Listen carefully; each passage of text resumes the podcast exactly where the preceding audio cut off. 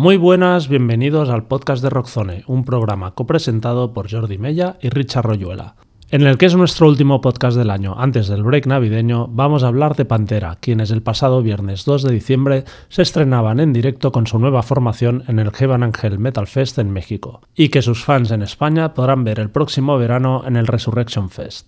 Esta vuelta ha dado mucho que hablar, pero en general el mundo del metal la ha recibido con los brazos abiertos, y ha sido validada por las familias de los hermanos Abbott, los fallecidos Dime McDarrell y Vinnie Paul. Aún así, y pese a que Phil Anselmo y Rex Brown cuentan con dos sustitutos de primer nivel como son Charlie Berante de Anthrax a la batería y Zach Well a la guitarra, también hay voces que critican que se están aprovechando el legado de la banda. Por eso nos preguntamos, ¿qué recorrido tiene la reunión de Pantera? Empezamos.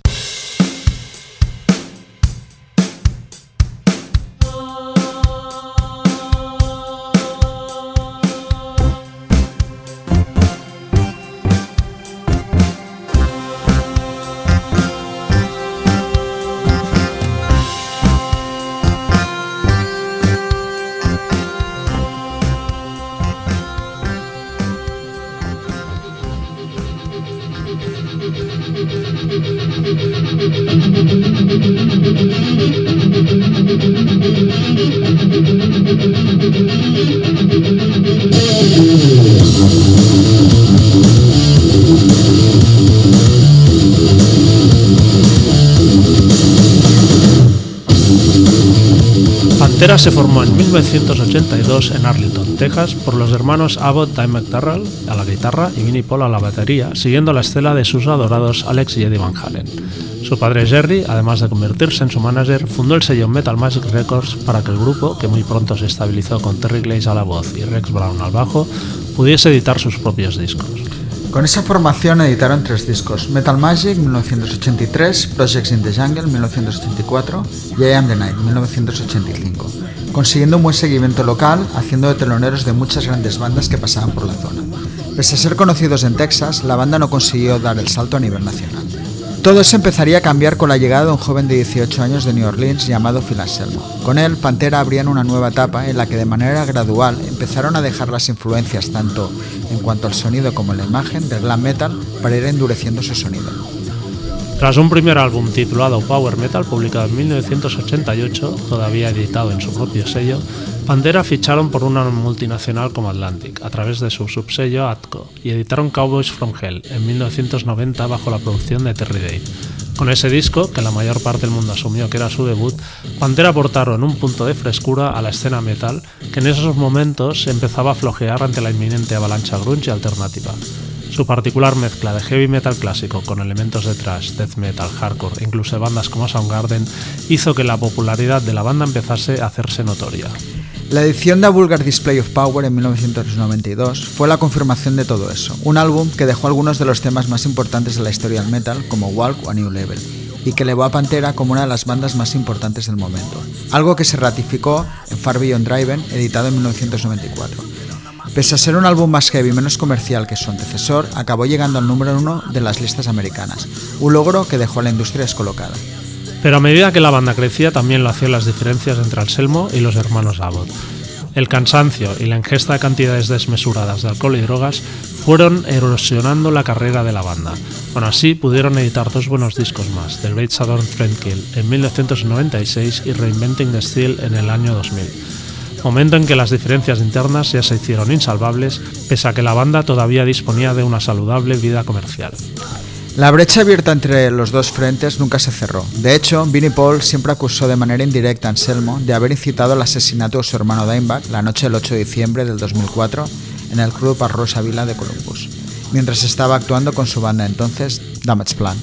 Vinnie siempre se opuso no solo a una reunión de Pantera sin su hermano, sino también a una reconciliación con Anselmo. Y así fue hasta su fallecimiento en 2018 a causa de un infarto. Paradójicamente, su muerte sí que abrió las puertas a que los herederos de los hermanos y Anselmo y Brown acercaran posturas hasta tal punto que la reunión de Pantera, tan improbable hace unos años, haya acabado siendo una ruina.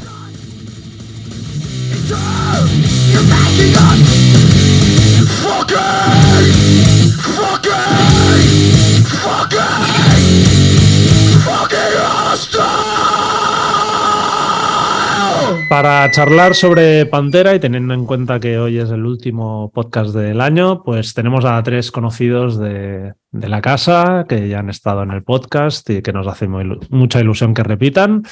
En primer lugar tenemos a Luis Targa, guitarrista de Hamlet. Hola Luis. Hola, buenas. Muy buenas. También tenemos a Guillermo Izquierdo, voz y guitarrista en Ángelus Apátrida. Hola Guillermo. Hola, ¿qué tal? ¿Cómo estáis? Muy, bien. Y finalmente saludamos a nuestro colaborador, Pau Navarra. Hola, Pau. Hola, ¿qué tal? Muy buenas. Muy bien. Bueno, pues saludados, muchísimas gracias, como ha hecho Jordi, nos hace mogollón de ilusión que estéis hoy aquí, los tres, y nos gustaría empezar sabiendo pues cómo llegó Pantera a vuestras vidas y en qué momento de, la banda, de su carrera, los, descubristeis. Eh, Luis. Yo lo descubrí con Cowboy von Hell, 90, 89, 90, no me acuerdo, 90, 91, o sea, muy en el principio de, su bueno, de su carrera con la época de Phil Anselmo, por decirlo así, y me acuerdo que teloneando a Judas Priest con la gira de Painkiller. Fui a ver a los Judas en el Palacio de Deportes de Goya, lo que es ahora el Palacio este de la Comunidad, y, bueno, y ahí tocó Pantera y Annihilator, me acuerdo. Y entonces, pues bueno, eh, a partir de ahí fue en vena. Guay. Guillermo. Pues eh, yo fue una de las primeras cosas que, escuchaba cuando era niño. Y pues eso fue en el 90 y pico, 94, 95. Eh, creo que lo primero que escuché fue el Beyond Driven, que acaba de salir. Eh, había escuchado ya, ya llevaba unos años, pues no sé, pues como 3, 4 años escuchando metal, escuchando rock, escuchando heavy. Eh, lo más fuerte que había escuchado por entonces había sido quizá Creator, Sepultura, muchas cosas que ponía también Mariano Muniesa en, en Rockstar, que era lo que, bueno, pues donde nos entrábamos muchas veces de, novedades y de, y de, música, aparte de la que nos pasaban, pues Peña del Cole y tal. Entonces recuerdo que este, este disco, aparte de impresionarnos mucho la portada, porque nació en el vinilo con la portada original, eh, me impresionó muchísimo la música. No había escuchado nada parecido. Creo que no había escuchado Pantera antes, no lo sé, si lo había, si lo había escuchado pues eso en radio o algo, pues eh, quizá no, no lo, no lo, no lo hace, no lo, no, no, pensaba que sería lo mismo, ¿no? Entonces cuando escuché Fabio Driven fue como me voló la puta cabeza. Eh, ese disco se convirtió en la banda sonora de eso, del año 94-95. Y desde entonces, pues me enganchó de tal manera que se ha convertido en, bueno, en una de mis bandas de, toda la vida, ¿no? Eso está en mi top 3 eh, perfectamente desde entonces, Pantera. ya pude luego descubrirlo, luego descubrí el Bulgar, descubrí el Cowboys con este Luis y, joder, los he seguido desde siempre y tal. Y bueno, pues eso, es que me voló la puta cabeza. Muy bien. Pau, ¿tú? Bueno, yo como siempre fue por la influencia inmortal de mis hermanos. que bueno, pero me acuerdo ya de muy crío, con eh, yo qué sé, siete u ocho años, que mis hermanos empezaron a, a traer, pues eso, el Cowboys from Hell, Burgal Display of Power.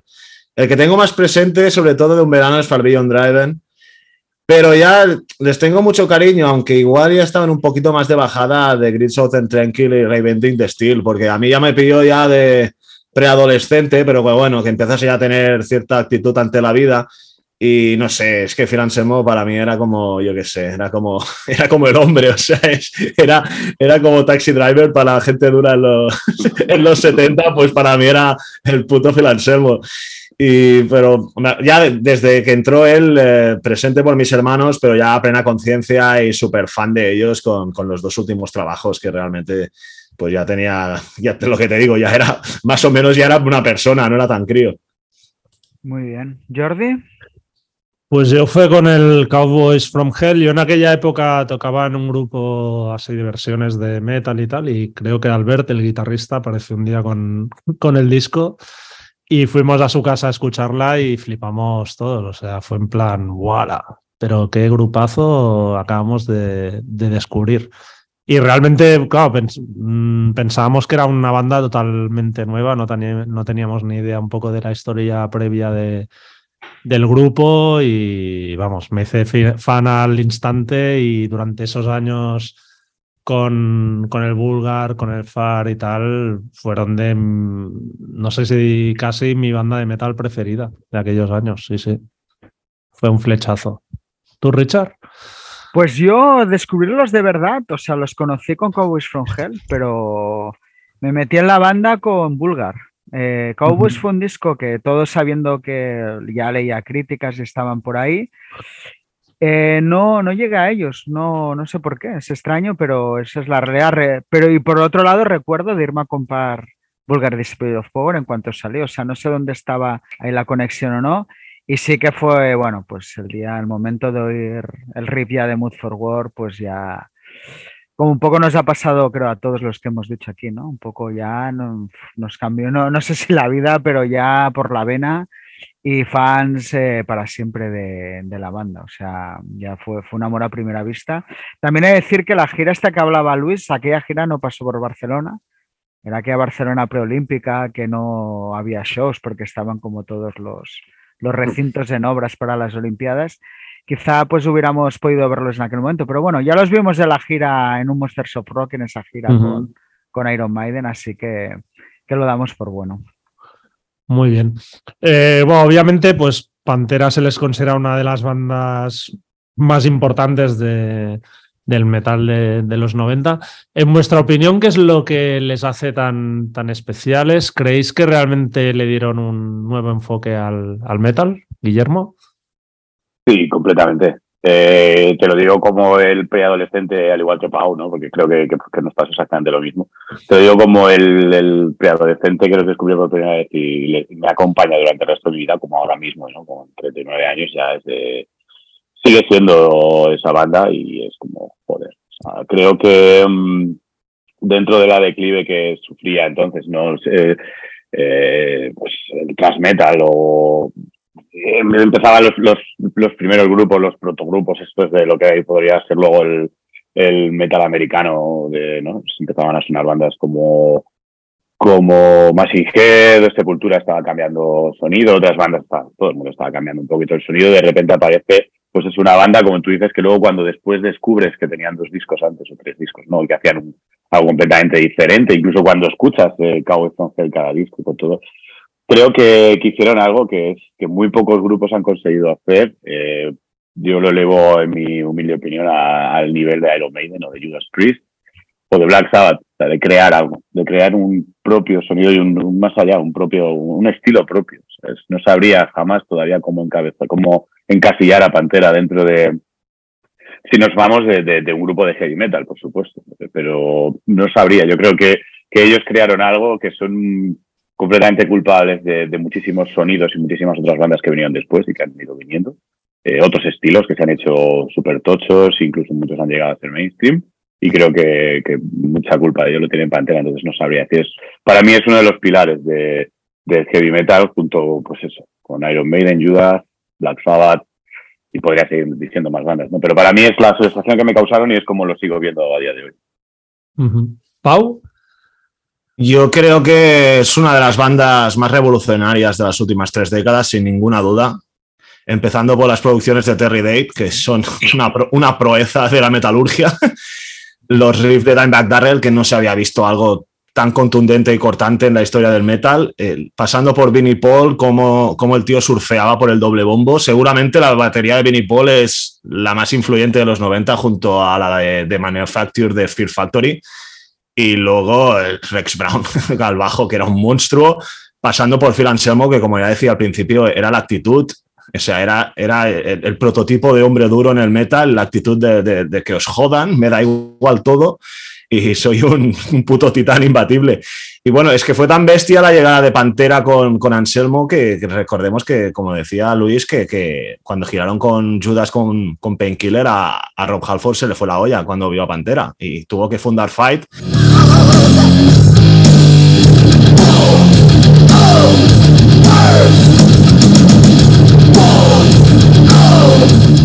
Y salía a tocar, salía a tocar con una camisa en la cintura y unos pantalones cortos a lo Anselmo. O sea, incluso los titanes del heavy metal eh, se vieron eh, claramente superados por la agresividad y la potencia de Pantera.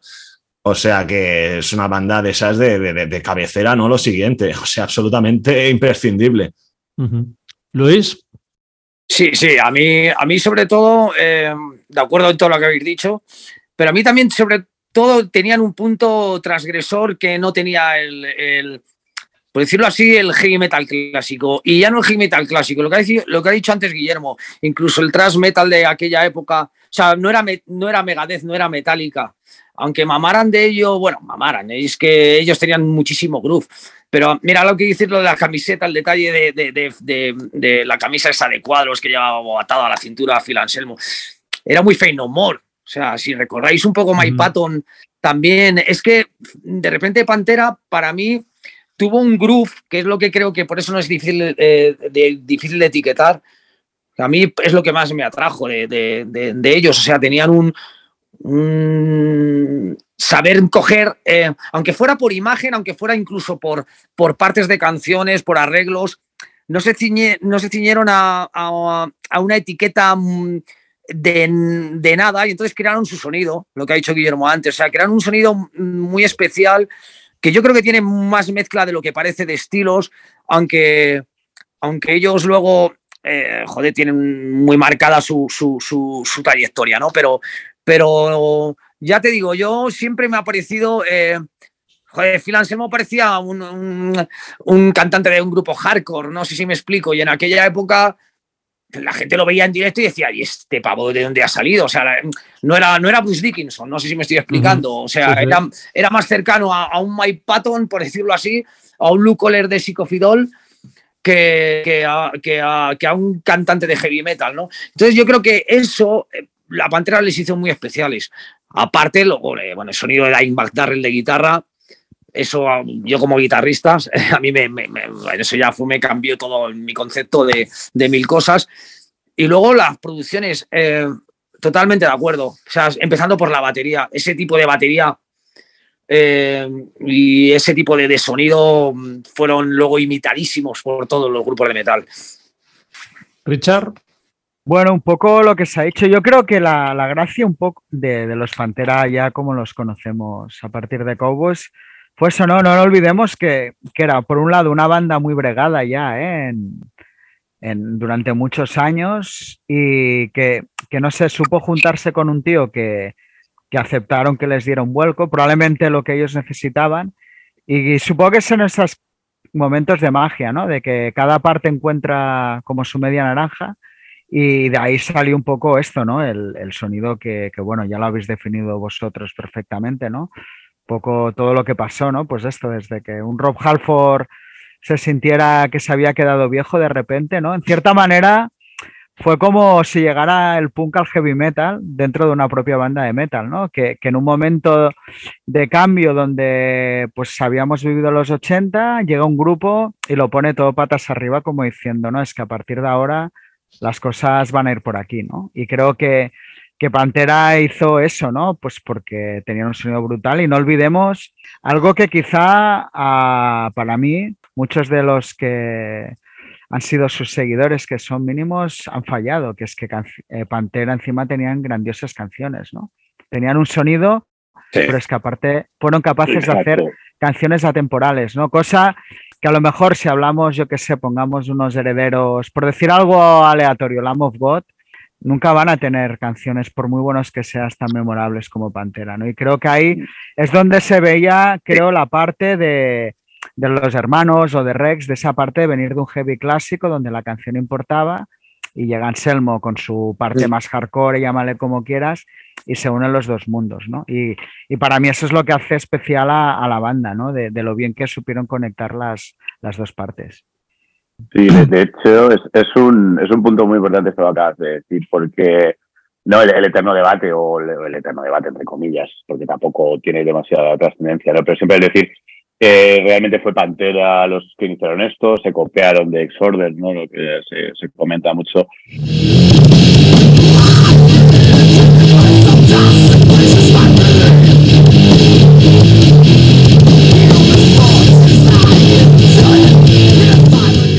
Y, creo que ahí tiene parte, hombre, aquí está seguramente la influencia de, de Phil Anselmo, un tipo de Nueva Orleans, que, en el que de hecho estuvo a punto de, entrar a ser cantante de Exorder, de hecho.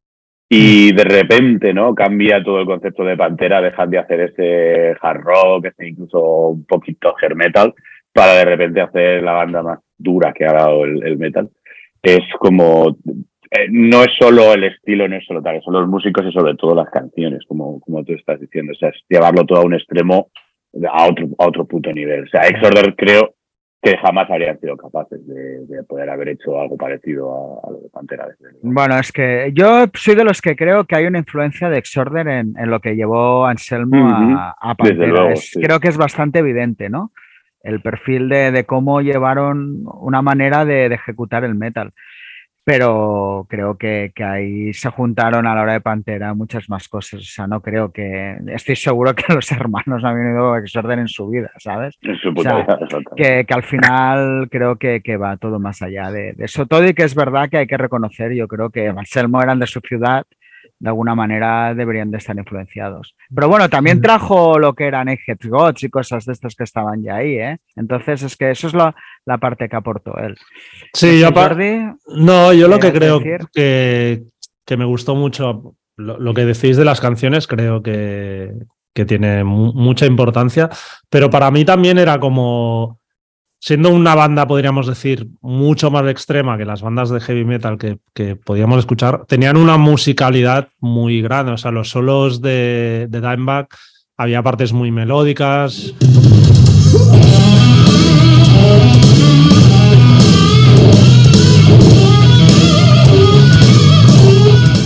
Tenían estribillos. Eh, o sea, digamos que no era caña por la caña, que también, sino que, había a nivel de arreglos y eso, de, musicalidad, algo como muy rico que no era lo normal en las bandas quizá más, más extremas.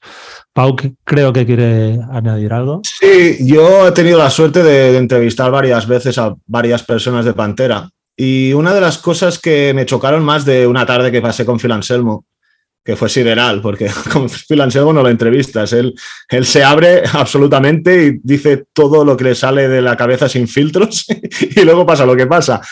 Pero me acuerdo perfectamente de una de las preguntas que fue que cómo explicaba él la revolución sónica que fue Pantera en los 90. Y una, una de los nombres que me dijo, que ya lo podríamos esperar, fue Terry Date, y lo que hizo en la mesa de mandos. Y otra que es un dato bastante más tapado en la historia de Pantera, que es Kerry King. Kerry King de Slayer, en un momento dado, a finales de los 80, cuando Anselmo llevaba muy poco tiempo en la banda, se hizo amigo de Dimebag Darrell y un día lo cogió, sacaron una botella de Jagger, que eso es otra de las grandes aportaciones de Pantera al mundo, y le explicó realmente cómo se tenía que hacer un riff auténticamente cabrón y cómo destrozar una audiencia y que perdieran la nuca para siempre. Y me dijo estos dos nombres y, eh, y, por eso quería decirlo, porque muchas veces no se conoce, la, se ve que, según Phil Anselmo, el papel primordial que tuvo Kerry King en que Dimebag Darrell empezara a hacer esa absoluta tralla a las seis cuerdas. Interesante. Bueno, siguiendo un poco hablando de música, eh, ya que estamos, Pau, por ejemplo, empezamos contigo. Eh, ¿Qué álbum destacarías de su discografía? ¿Tienes un favorito? ¿Es el mismo?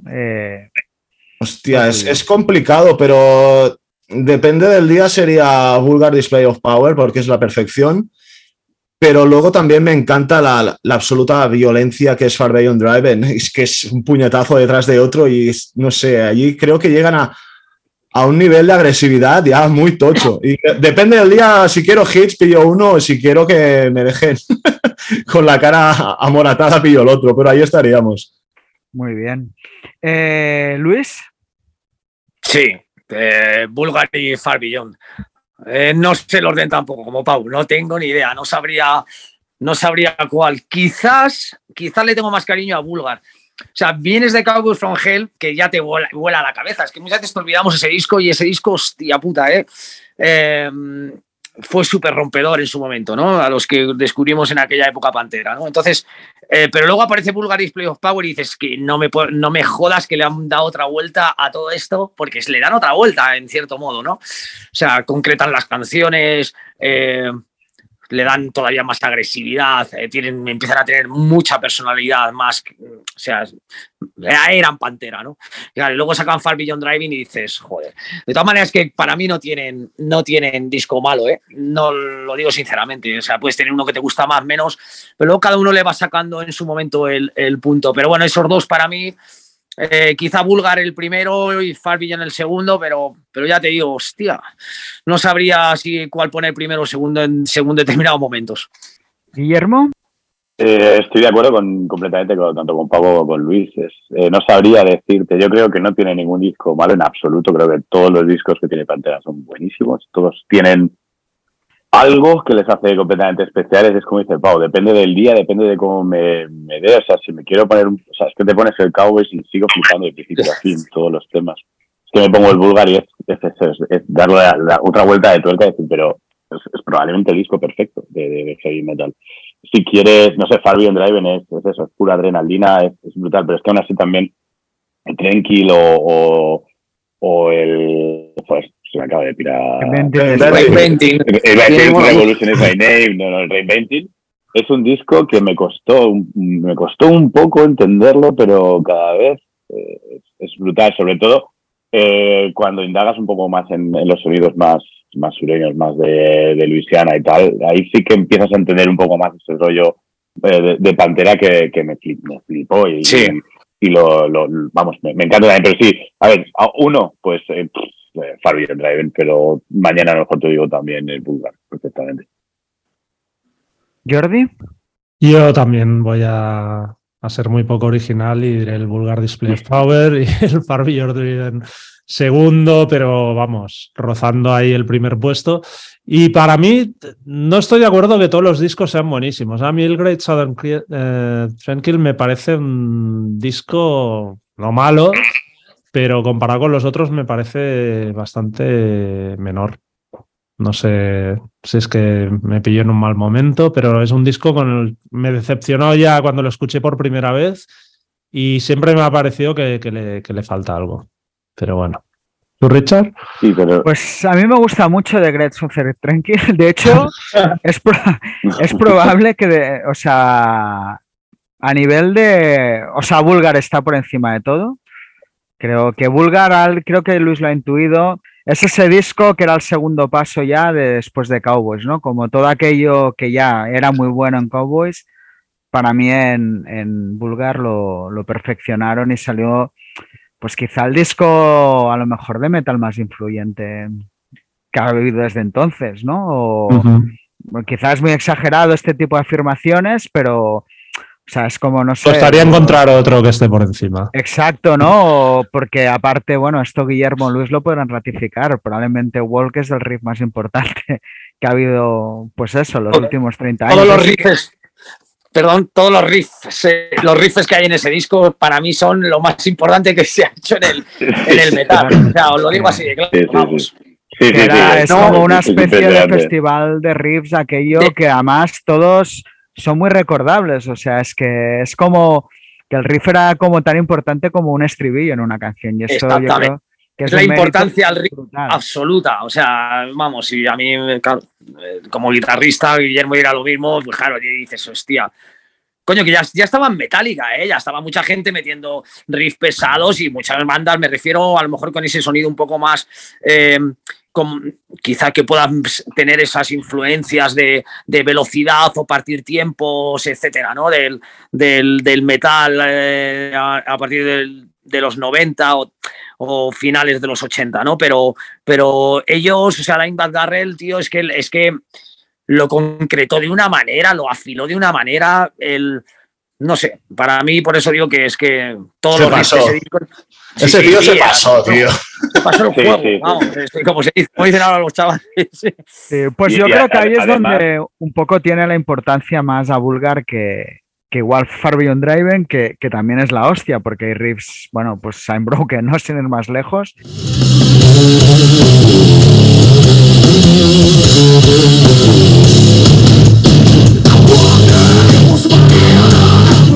Pero tal, lo que quería de Great Soccer Tranking cuando salió me pasó un poco como a ti, ¿eh, Jordi. Hostia, fue un disco que no tenía los temazos, no tal. Pero con el tiempo, no sé por qué es un disco que he acabado apreciando muchísimo. Me gusta porque se nota que es un disco enfadado, de, de, un grupo que no estaba pasando un buen momento, de pues ya es cuando habían empezado a aflorar realmente las tensiones.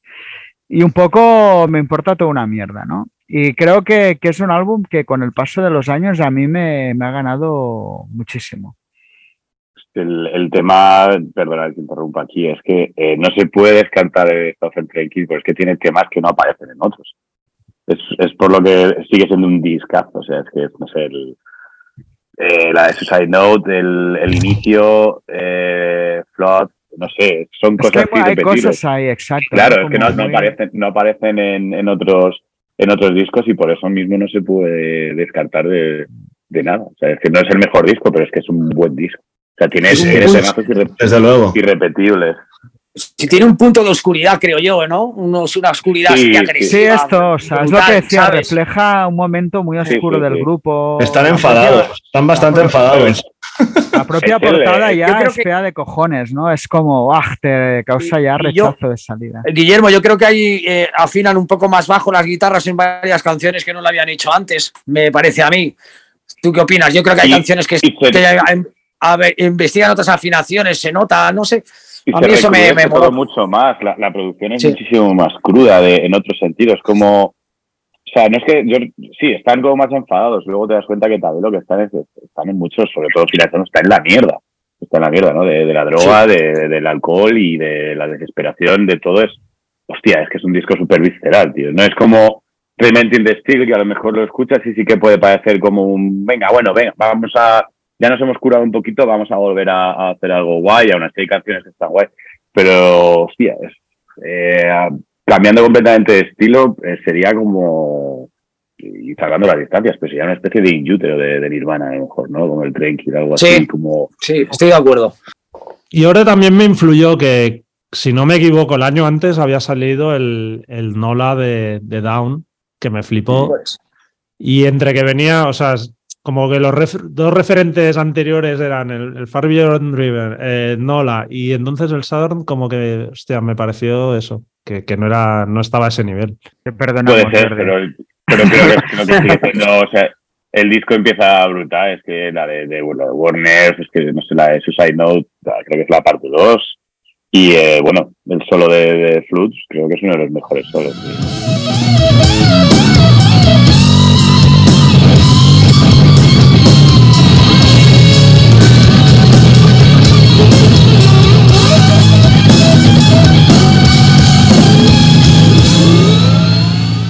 Parte, es como, no sé, es muy, muy, muy guay todo.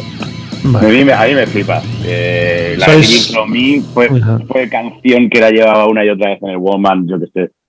Pues día sí día también, ¿no? Este, el riff de Living From Me, tan, tan, tan, tan, tan, tan, tan, es brutal. O sea, es que es.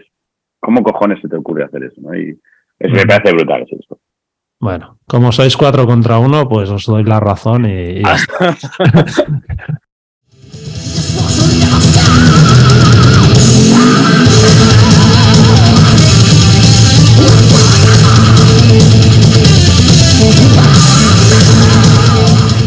Bueno, como hemos comentado, el punto de inflexión en, la carrera Pantera llega con Cowboys from Hell en 1990. Pero antes de eso, el grupo ya había editado cuatro discos de manera independiente, los tres primeros con el cantante Terry Glaze y también uno con, con Phil Anselmo, que se llama Power Metal, en 1988. Supongo que nadie había escuchado antes esos discos, pero luego os habéis interesado, los habéis escuchado, ¿qué, qué os han parecido? Luis. Yo sí escuché. eh, pues no lo sé. A ver, eh, escuché. eh, el de Po- Power Metal, a ver, mm, es que lo veo como otra, otra, otro grupo, vamos. Eh, tampoco. eh, te voy a poner el ejemplo de que lo, lo he dicho mil veces, o sea, que es que con Hamlet a mí, como miembro de Hamlet, nos pasó lo mismo. O sea, tienes unas influencias que vienes, empiezas de jovencito, tienes, vas tirando, vas buscando tu camino, y en ese proceso yo creo que tienes la oportunidad de grabar algún disco. Y bueno, yo creo que estaban buscando su camino y es otra banda, y, eh, nada más. No me emociona, no, no, me, no le pillo el punto, o sea, no, no es lo mismo para mí, ¿no? Y ya está, nada más. Guillermo. Sí, to- totalmente igual, pero creo que es esta opinión ya no es solo la que tengamos la mayoría de fans, creo yo, es la propia que tiene el grupo, siempre ha tenido el grupo, ¿no? O sea, es- o sea, hay un antes y un después de Pantera que es eh, el antes, es como otro grupo. O sea, yo, entre comillas, puedo poner un poco también, como dice Luis, el ejemplo también con, con lo primero con lo primero de Angelus, ¿no? Y, y ya no solo incluso el- la- las maquetas, donde incluso estaba otra gente y hacemos otro estilo de música, sino con el primer disco, ¿no? Llevas, son canciones que llevas con que las primeras canciones que haces eres un niño, te estás súper influenciado por otras cosas, no sé, al final es complicado decirlo, ¿no? Y eh, creo que es otra, es otra banda completamente diferente. Hay, claro que los he escuchado, pero no, no me han enganchado como me pudiera enganchar más que otro grupo, o sea, ni mucho menos es. Hay algún riff, algo que, que estás viendo que lo que se puede transformar después, pero no, en mi opinión, hay pocas cosas destacables, más allá de, el, grupo, el grupo que era y la música que hacían, como podían haber decenas de, grupos como, como ellos, incluso permítanme, permitidme la palabra de mediocre, ¿no? no mediocre, sino, joder, eh, pues las, las grandísimas bandas de heavy metal e incluso un estilo pues que no nunca ha sido de santo de, de, de, mi devoción como ha sido la OR o el hair metal o como se demonios se llame. Nunca he sido muy fan de esta música pues pero nunca iban a estar a un nivel donde estaban esas bandas entonces pues sí creo que es correcto su, la filosofía como hicieron es el primer disco de Pantera y la Pantera empieza en en el Cabo Son tal como los conocemos tienen un pasado, como todo el mundo, por supuesto, pero creo que el, yo creo que es acertado decir eso y es, como ellos lo han planteado también siempre. Pau. Yo recuerdo escucharlo hace un porrón de años, pero no, te sé decir cuántos, igual hace 20 años, como curiosidad. Me acuerdo de los berridos de, de Anselmo agudos en Power Metal, me acuerdo. Pero la verdad no, no lo he repescado ni he sentido ningún tipo de interés 20 años después. O sea, fue como una curiosidad a ver qué hacían, pero creo que estamos todos de acuerdo de cuando esta banda nos pegó el gran cebollazo. y fue precisamente con eso. Pero es que aparte no sonaba bien, no estaba bien grabado, entonces no es, no es bonito de escuchar tampoco, entonces no... Claro, no, es, Richard. Yo soy fan, ¿eh? Lo siento, ¿eh? fan de nivel tener los discos, ¿eh? O sea, hablo de... O sea, lo que ha hecho todo el mundo es así. O sea, Pantera desde Cowboys es, es otra banda, pero sí que creo que lo suyo, que también siempre se habla que eran como una banda de glam metal y tal, tampoco eran eso exactamente. Era un grupo de heavy metal con las tendencias. Yo soy un gran fan del US metal y creo que Pantera era un poco una banda de ese estilo. O sea, eran pues hay miles de bandas que en América con producciones súper precarias, que bueno, todo eso es lo que era Pantera. Y creo que dentro de ese estilo eran un buen grupo. O sea, que nadie hubiera adivinado, yo el primero se los hubiera ido en aquel momento, que luego se convertirían en lo que fueron. Pero sí que creo que de vez en cuando, no lo hago de manera recurrente, me gusta ir a esos discos y desintoxicarme. Me hace mucha gracia, porque sí que ves pequeños destellos de lo que fueron luego, ¿no? Entonces, en un contexto diferente te, hace mucha gracia. Y creo que Power Metal realmente es un muy buen disco. O sea, de, US Metal ya era un disco mucho más duro, que es eso, ¿no? Pues con una producción muy justa y tal. Pero creo que es una época interesante, que evidentemente si los ponemos dentro del paquete de bandas de aquella época, que había cientos en Estados Unidos, pues sería una banda de tabla media alta y ya está, y se hubieran quedado ahí, ¿no? Pero, pero me hace gracia esa, esa época y, la disfruto de vez en cuando. Jordi. Yo tardé muchísimo en, en escucharlos hasta que Internet ya era una cosa totalmente establecida. Creo que, que no, no los escuché y no, no, me llamaron demasiado la atención. Sí, sí que tenía la idea, la imagen de encontrarme una banda glam, supongo también porque las fotos sí que las había visto y, y llevan el pelo crepado y estas cosas. Y quizá por eso aún me decepcionaron más, porque esperaba un, rollo así de hard rock glam y no, eran eso, una banda heavy metal americano para mí mediocre. Incluso el power metal, pues no sé, no, no lo considero un, disco demasiado destacable. Pero lo, que sí que me llama la atención que no se cambiaron el nombre. Porque es que además Pantera, si lo piensas, es como un nombre bastante cutre. ¿no? entonces es decir, hostia, cambio el rollo totalmente, cambio la imagen. Mm, no sé, pues cámbiate el nombre. No, no sé muy bien. A mí me flipa el nombre, tío.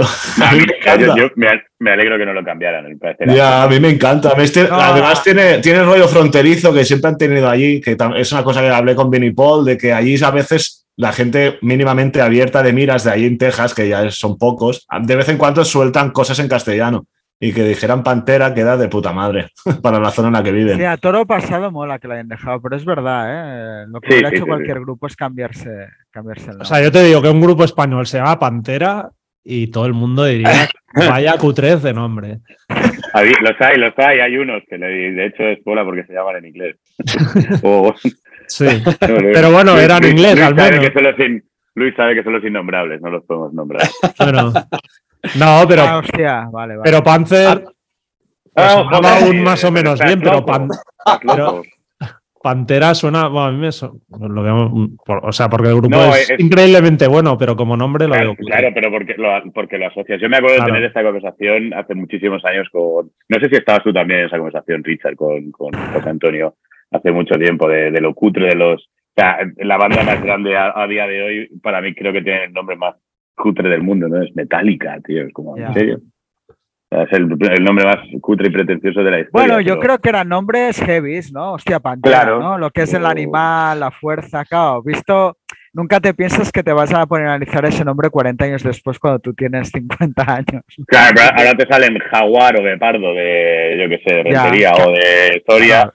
Y te matas el objeto. Pero bueno, había una banda inglesa que es a Jaguar y es que, claro, es que, Claro. claro, o sea, es que... Es que están todos pillados, nombres, Están tío. Es muy complicado. Existía Sí, sí, esas, Lion, conversa- eh, esas es conversaciones que- siempre salían con lo putre que es o lo, lo chungo que es el nombre de Angelus Patria, ¿no? Y al final siempre la, la peña decía, mira, tío, hay bandas que tienen peores nombres de toda la historia y, y mira dónde ha llegado, así que no te preocupes. Al final, Sí, sí, sí. y esto. Los nombres felinos están casi todos cogidos, ¿eh? No, Mm. no hay que preocuparse. De todas Bueno. formas, ¿no, cre- no, no creéis que ellos ya tenían más público del que.? Yo luego he estado investigando por ahí, y, joder, y metían su gente, a lo mejor en su zona, a lo mejor de más del sur de, de Estados Unidos. O, y entonces es a lo mejor que- no, que- no se esperarían a lo mejor que iba a pasar con Cowboys from Hell. Eh, Esa es mi teoría, ¿eh? Y entonces te la- sigo con el nombre porque Sí. bueno, eh, mm, no se esperan que vayan a pegar ese pelotazón que pegaron. O, o- yo mm, creo yo, esa es mi opinión, ¿eh? No, el dicen, ¿por qué grupo es cierto, ¿eh? que tenía sus seguidores en donde en su zona, de hecho, era como la banda que habría para los grandes grupos y tal, ¿no? Eso es. Y supongo que, bueno, no sé, también los hermanos son muy cabezones, ¿eh? Yo, Sí. sobre todo, y si nos llamamos Pantera aquí hasta el final, pero, pero bueno. No, a Sí. ver, eh, sí, sí que es cierto que eh, entonces, joder, lo que, lo que hablábamos antes de Exorder, ellos ya habían creado, ya tenían su nombre y en la zona de Dallas, de Fort Worth, todo, toda esa parte de, de Texas, eh, ya eran muy conocidos y tenían... eh, yo creo que a mejor, no sé, a nosotros nos, nos pasó un poco igual cuando, cuando cambiamos, que nosotros tampoco teníamos intención de, cuando sacamos el primer disco, hicimos la, la primera maqueta cuando, cuando empecé a cantar yo, que eso iba a cambiar tanto. Fue un, algo un poquito parecido. Y se sugirió cambiar el nombre, ¿eh? pero la, la razón principal por la que no quisimos cambiar el nombre fue porque nos había costado un huevo hacernos un pequeño nombre solo ya aquí en la zona de Albacete y, y ya se ya se conocía un poquito desde no tío no no estamos ahora como para para dar Eh, explicaciones sí. Más que no. eh, Guillermo, más que a nosotros nos han dicho que si hacíamos glam rock y luego hicimos eh, de, de- de- ah, cuando hicimos Sanatorio de Muñecos, no nos lo ha dicho nadie. O sea, que, que también Claro, parecemos claro. otro grupo. Y es que, pero nosotros ya teníamos nuestro mm, pequeño, pero nuestro, que lo que creíamos que habíamos ganado nuestro publiquillo, nuestro tal, y era Claro. como, era como un empezar de cero que tampoco nos apetecía. No teníamos que esconder, no vamos, mira, éramos así pero ahora somos así, pero si cambiamos el nombre no va a querer decir, la gente va, no sé si me explico, van a decir, vale, si sois los Hamlet, pero con otro nombre, lo habéis cambiado porque habéis que no renegáis de ello o no renegáis. ¿me entiendes? Iban a hacer las mismas preguntas, creo yo, Sí. teniendo el, el- el- el mismo nombre o otro, ¿no? O sea, si éramos el mismo grupo. Entonces yo creo que viene también un poco por ahí, ¿no? Si tú vas creciendo con un nombre eh, au- aunque cambies, pero ya tienes tú este, pues mira, voy a intentar que esa gente si- siga gustándole Hamlet y buscas tus nuevos seguidores, o, pero, pero bueno, yo es mi opinión, ¿eh? no, no tiene por qué ser así, pero, pero eso fue el pensamiento mío y muchas veces yo lo asocio con Pantera en ese aspecto, es decir, yo creo que nunca ellos creerían lo que iba a pasar con el grupo, también llevan un recorrido muy largo de varios discos, su público van ganándose su público, van cambiando, van haciendo y digo, mira, quien se quiera apuntar a esto, pues somos Pantera y ya está, ¿no? Eh, mm, sin más, ¿no? Esa es mi opinión. Muy bien. Pues queríamos hablar un poco de los directos de Pantera. No sé muy bien cuántas veces los habéis visto. Lo que, en cierta manera, bueno, pues Pantera, conforme fue pasando los años, se convirtió en una banda bastante volátil y probablemente eso se reflejaba en sus directos. Y creo que en España, en las diferentes visitas, hemos podido ver un poco de, todo, ¿no? Esas dos caras de la banda. Eh, ¿Cuál es vuestra experiencia con la banda en directo, Guillermo? Ninguna, cero. Cero patatero. Es uno de esos puntos negros que tengo ahí que jamás podré sanar, ¿no? Incluso ahora no lo voy a poder sanar nunca. No, porque cuando esa formación de Pantera estaba en, activo, sus últimas visitas a España o Europa, eh, yo era todavía demasiado joven para que mis padres me dejaran hacer ciertas cosas, ¿no? Como pues irme yo solo sin mis hermanos a, no sé, a, Madrid o a Barcelona a ver a, Pantera. Recuerdo que eh, pude ir en la, última gira que hicieron del Reinventing. No es que pudiera, sino que, que, tenía gente con la que ir desde Albacete y recuerdo plantearse a mi madre, creo que tenía 15, 16 años y fue como, o sea, estás loco. Creo que, no sé si iba a ser París o no recuerdo muy bien, eh, pero era que era imposible. Entonces no, nunca he podido verlos en, en directo, jamás. Y aunque los vaya a ver ahora, no sé que no es lo mismo. Entonces no, es algo que siempre tendré ahí. Tengo muchos colegas, mucha gente que me han comentado cómo eran. Conciertos buenos, conciertos regulares, conciertos malos, pero nunca he podido vivirlo por mí mismo. ¿Pau? Pues yo con Guillermo tenemos edades muy parejas, muy similares y me pasó absolutamente lo mismo. O sea, no tenía la edad legal para acceder a una sala. Además, Pantera era una de las bandas que era bastante exigentes, los conciertos ahí en el pit, y no pude, no tuve tiempo. Me acuerdo perfectamente de cuando mataron a Dimebag, que estaba en la facultad. Ese día lo tengo marcadísimo, pero yo no los vi, ni los veré.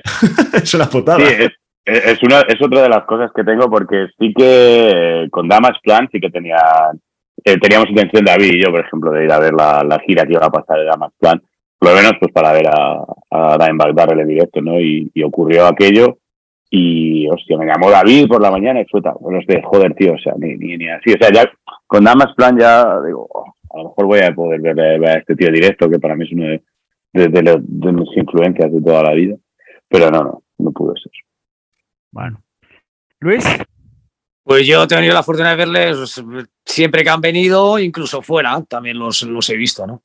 Incluso eh, he compartido algunas palabras con Phil Anselmo y con, y con Dimebag Darrell en la Plaza de Toros de las Ventas, que, en un Monster of Rock que hicieron, eh, que acaban de sacar Bulgar, además. O sea que, bueno, el concierto que menos me gustó fue el último de ellos en el pabellón de Deportes de Real Madrid, el que mm, los vi muy deslavazados, muy, no lo sé. Luego, luego fue cuando vino la separación primera antes de Reinventing. Entonces eh, tenía, tenían, no, sé, venían como. Final me estaba muy pasota en ese concierto. Bueno, pasota, no sé si pasota, pasota o pasado, el pobre, no lo sé.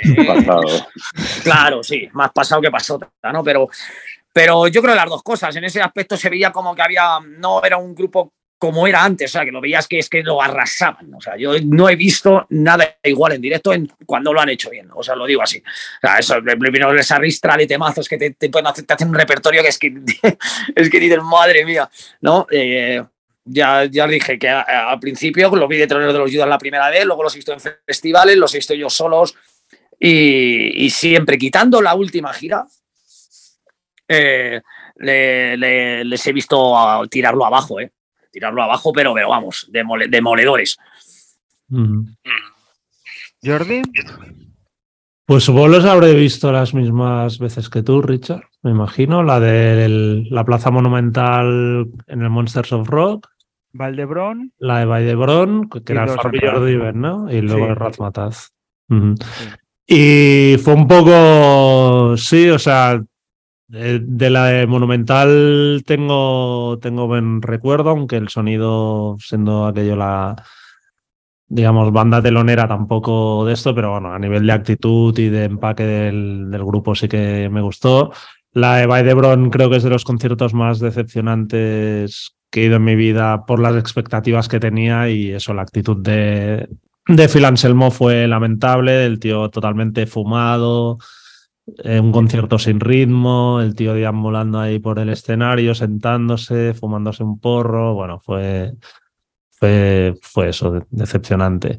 Y luego la, la última vez en, en, Razmataz con la gira Reinventing de Steel, a mí sí que, que me gustaron mucho, vamos. Y también era el poder verlos de nuevo en una, en una sala y tengo, tengo buen recuerdo de ese. Claro, es que, perdona, perdona que diga yo, es que estaba recordando y sí, la mm. misma gira que te digo yo de Pasota es la que estás diciendo tú, Jordi, es la que yo también. Luego les vi mejor, sí, sí, sí, la que estaba muy pasado era esa, es cierto, cierto, cierto. ¿Tú, Richard? Sí, ya está, es que es exactamente lo mismo, ¿no? La primera fue un impacto, la del Bulgar, y recuerdo lo del sonido, o sea, estaba tan con tantas ganas de verlos que, que lo único que se hizo muy corto.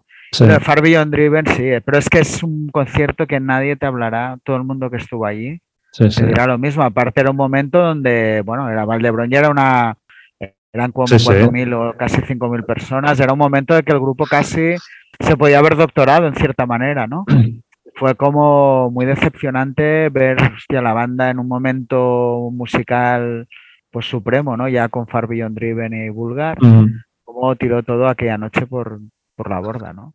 Sí, yo creo que esa gira. Desde aquello bajó un poco. Yo no sé si fue una constante en todo el mundo, en toda Europa, pero creo que ahí la banda lo pagó en cierta manera, ¿no? De que ya les costó recuperar ese nivel de, de éxito que los siguieron teniendo, ¿eh? Pero no igual a lo mejor podían, yo no digo ser unos Metallica de grandes, pero que a lo mejor el grupo todavía podía haber crecido un poco más, ¿no? Sí, sí, es aquello, tener la sensación de decir, hostia, la... Han, dejado pasar la, la oportunidad, ¿no? en, lugar de ir para arriba, pues te vas para abajo por, por una actitud de mierda al final. ¿eh?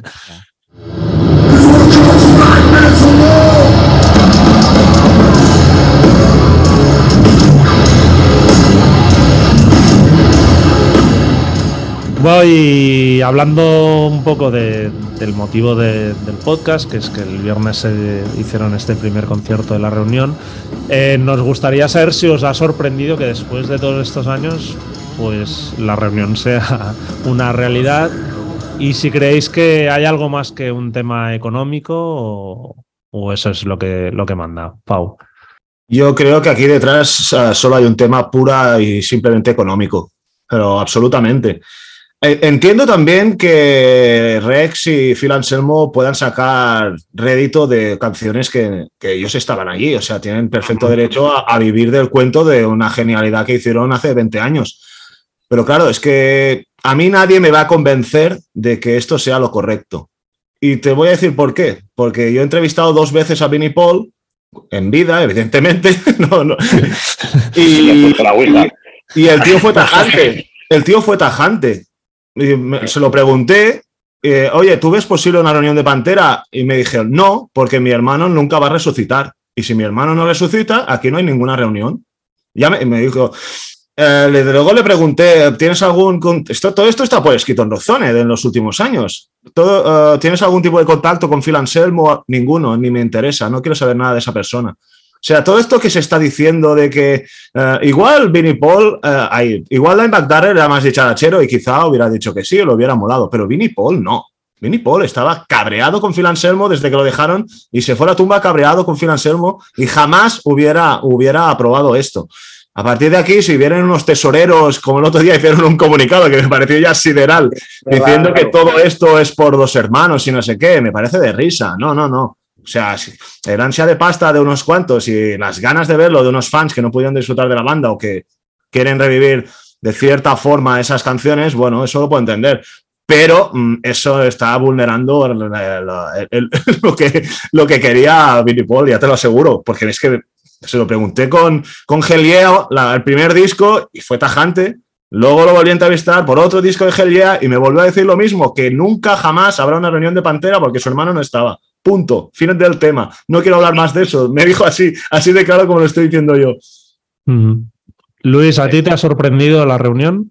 Sí, sí, estoy un poco con Pau porque eh, yo tengo dos, a ver, tengo la vertiente esa que no me mola, o sea, porque lo que dice, porque yo creo que es que, joder, es que no quiero parecer duro o, irrespetuoso, pero yo creo que si no hubiera muerto Vinnie Paul, nunca hubiera sucedido esto. O sea, eh, no sé, estoy creo que estoy convencido de ello porque ya las entrevistas que mismo Pau ha hecho a él, pero es que, él, que a mí me, gusta también ver cosas por ahí, leer y tal, y siempre es que siempre lo ha dicho en todo el mundo, o sea, no solo a Pau, sino lo, ha dicho en todo el mundo que no estaba de acuerdo en una, en una reunión de, de Pantera sin, sin su hermano. O sea, y él mismo lo comparaba con Van Halen. ¿Cómo va a tocar Van Halen sin Van Halen? No sé, es decir. O sea, y luego mira lo que pasó con Van. Pero yo a lo que voy, o sea, eh, yo ya no, no puedo saber si es por dinero o no es por dinero. Lógicamente tiene un trasfondo de dinero o que realmente, eh, no sé, Phil Anselmo y Rex eh, son miembros de Pantera y entonces quizás es una forma de, de, para ellos, aparte económicamente, que está claro que es económicamente el, porcentaje más alto, quizá también tengan el gusanillo de de haber hecho una, de hacer una gira y tocar esas canciones. ¿no? Eh, yo les doy esa especie de, de, un poco de beneficio de la duda. Ojalá sea así. Es que, voy a decir, sin estar dentro, no lo sé, no, no, no te puedo decir. Eh, es muy complicada, es una situación muy complicada. Eh, a mí, al principio, cuando me dio rabia, ¿no? O sea, Pantera sin Dimebag y sin Vinnie Polo, es como, que, perdón, ¿no? Pero luego está Phil y está y está Rex, entonces pues no lo sé. Mm, tengo todavía mis dudas y en ese aspecto tengo mis dudas, ¿no? Guillermo. Eh, no, yo creo que hablando un poco de lo de Vinnie Paul, habría que ver ahora lo que, lo que opinaría Vinnie Paul. O sea, seguramente haberse comido un, una mierda completa con G.I. y con demás. Dependería de lo que lo hubiera querido hacer si le hubiera querido volver a la primera línea, si hubiera querido volver a hacer giras mundiales y a ganar mucho dinero, porque sea, por lo que sea, habría cambiado el, concepto, porque es lo, mismo que cambió una persona que es ajena a Pantera de, la, formación original, que es Al White. O sea, esto es algo que sea, a mí no me ha sorprendido, ni, de hecho es algo que tarde o temprano creía que iba a suceder. Personalmente sé que iba a suceder porque tenemos una foto que nos hicimos en Grasshop con, con Zach y y Phil Anselmo y estábamos, estábamos bromeando que estaban hablando de la reunión de Panteras. Era, era, a mí me chocó mucho ver a Zack Wild, un tipo que también ha odiado mucho, eh, lo ha dicho en directo, eh, y lo ha dicho siempre, ¿no? Y al final decir, no, yo jamás podría tocar. Yo siempre he pensado, ¿quién mejor que él para, para tocar lo de Dimebag Darrell?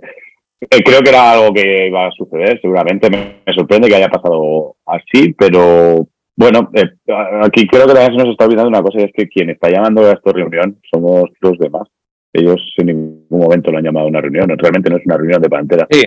Y, ellos, tanto Rex como Phil Anselmo, como los, como la peña, ¿no? Los, eh, ¿cómo se llaman? A la, peña que puede llevar, ¿no? A todo lo que, envuelve, lo que envuelve a la familia Abbott, etcétera, a lo que es Pantera eh, a la institución, a las compañías que lleven ahí, todo el mundo han dado como el, el beneplácito de que esto suceda y siempre y cuando nos se llame una, una reunión, porque no lo es, no es una, una reunión de Pantera, es imposible.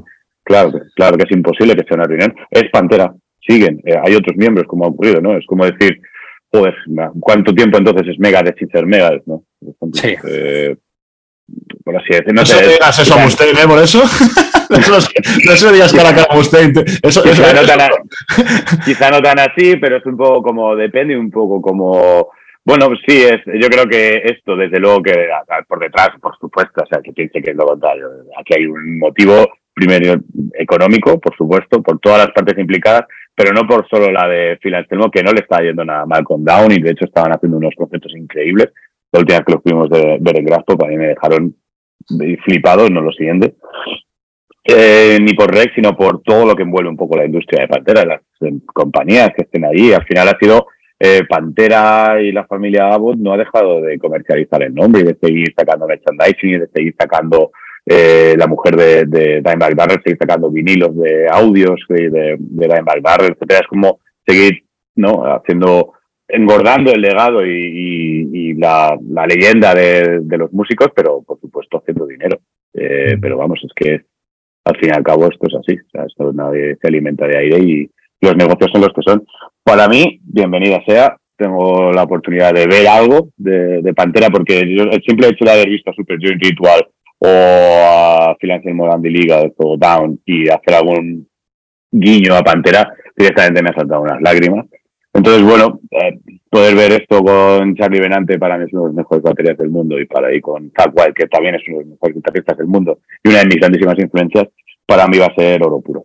Poder disfrutar esto en directo, sea lo que sea. No es una reunión, eh, hay gente que dice en tributo. Yo creo que son los Pantera de ahora y o, son Pantera con colegas, no sé, no sé muy bien cómo decirlo, pero vamos, yo lo voy a disfrutar todo lo que pueda y, más. Y, a ver, a ver, a ver qué tal. Richard.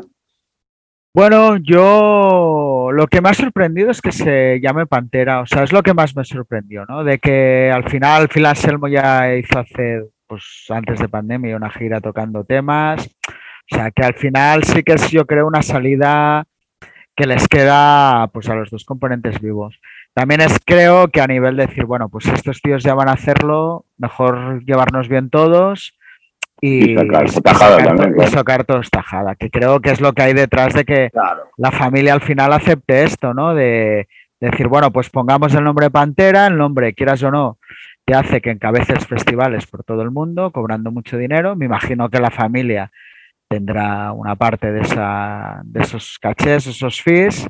Y luego, aparte, un poco lo que decía Guillermo, es que la maquinaria Pantera va más allá de, son camisetas, tal vez a poner el nombre de la banda en primer nivel, con lo que eso te supone de, cosas colaterales, pues esto, de merch, de, todo, ¿no? Desde que los temas vuelvan a sonar a lo mejor en las radios clásicas de allí, bueno, todo lo que supone. Y supongo que ahí es donde está la clave de que se ha llamado Pantera. Yo creo que Vinnie Paul, ostras, yo lo he visto siempre muy cerrado a reconciliarse con Anselmo y tal, y yo creo que tiene ese orgullo tejano que yo no sé si realmente hubiera, hubiera llegado a pasar. Pero bueno, es especular que tampoco vale la pena ahora. ¿eh? Lo que está claro que, que, supongo que sí que hay un punto comercial. Ahora, también entiendo que si tú tienes esas canciones, joder, voy a disfrutarlas, es que es lógico, ¿no?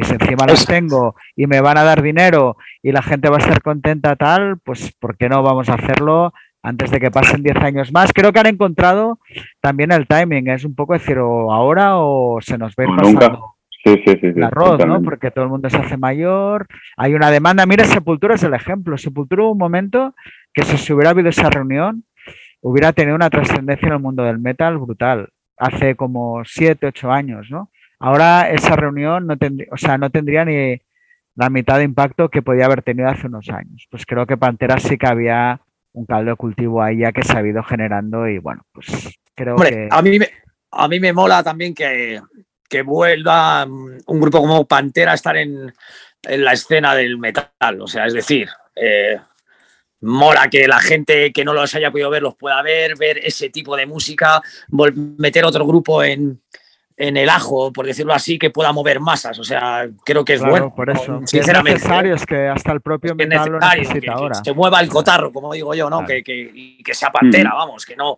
que los chavales, incluso chavales que digan, hostia, cómo mola esto, ¿no? Eh, eso, eso, eso a mí sí me gusta, ¿no? O sea, estoy muy de acuerdo en que básicamente es un tema económico y lo de Vinny Paul yo lo veo un poco como el típico tío que, que, tiene un terreno y dice, por mis huevos nunca voy a vender el terreno. Y a la que se muere la familia al día siguiente ya está lo vende, el terreno. Y lo, vende. Absolutamente es así, sí señor, tío. Y eh, sacamos tajada, el otro ya está en el hoyo y ya está. Pero si lo miras objetivamente es eso, es que es como si, pues eso, David Lee Roth y Michael Anthony hicieran una gira como Van Halen. Pues, Exacto chirría bastante, no sé. Mucho. la, cosa es que hay bandas y bandas. O sea, hay grupos que, joder, sobre todo en el black metal y death metal, que no para de haber cambios de miembros, ¿sabes? Y al final no mm. sabes quién es el batería y te la pela. O sea, hay un blast beat y tú te tomas tus birras y pírate a Estocolmo y no me toco los huevos. Pero hay núcleos duros de algunos grupos que son intocables, podríamos decir eh, la alineación original de Black Sabbath, podríamos decir Metallica, y, todos los miembros tienen el suficiente carisma como para que no pueda faltar ninguno. Y Pantera igual es el, es el caso más gigantesco que pueda haber de line-ups intocables en una banda. Yo creo que ese puede ser el problema. y sobre todo que están muertos, que es como. claro, es que. a ver, pero. joder, yo llego currando con Media y Royuela, pues más de 15 años, yo creo. Pues desde el primer día que puse un pie en una revista se hablaba de Zack White tocando en la reunión de Pantera. y cada vez que se entrevistaba a Vinnie Paul, tío, joder, la preguntita. Y yo al final le, le daba la vuelta. ¿No estás hasta los cojones de que te pregunten por Zack White? Y la respuesta es sí, tío, estoy hasta los huevos, ¿sabes? Bueno, yo creo que se ha ido gestando y exactamente me ha dado en el clavo. Y cuando Vinnie Paul, el abuelo cebolleta, pues estiró la pierna, pues ahí han aprovechado. Y también es verdad, cincuenta y pico de años, joder, con 60 años, Phil Anselmo, no, desde luego, ya de energía ya no tiene la que tenía, pero con 60 evidentemente ya no la va a tener. O sea que sí, era ahora o nunca. Si realmente querías llenarte el bolsillo, tenías que hacerlo hoy. Otra cosa sería, y, y si ocurre, que espero que no, ya hablaremos, es si graban un disco nuevo. Eso ya es otra cosa. lo Benante ha hablado dejamos- de esto ya, ¿eh? Benante Lo dejamos para el final, lo dejamos para el final. Bueno, no, la historia era seguir un poco con esto, ¿no? De ya han salido los primeros vídeos de la reunión, eh, pues un poco saber qué os ha parecido. Y luego, si estáis de acuerdo, que alguno lo ha intuido como Guillermo, con la participación de Charlie Benante y Zack Wild como, como nuevos miembros. Eh, Luis, A ver, yo lo que he visto me ha sonado mm, bestial, o sea, lo digo así de claro, vamos. O sea, me ha sonado súper potente. O sea, no.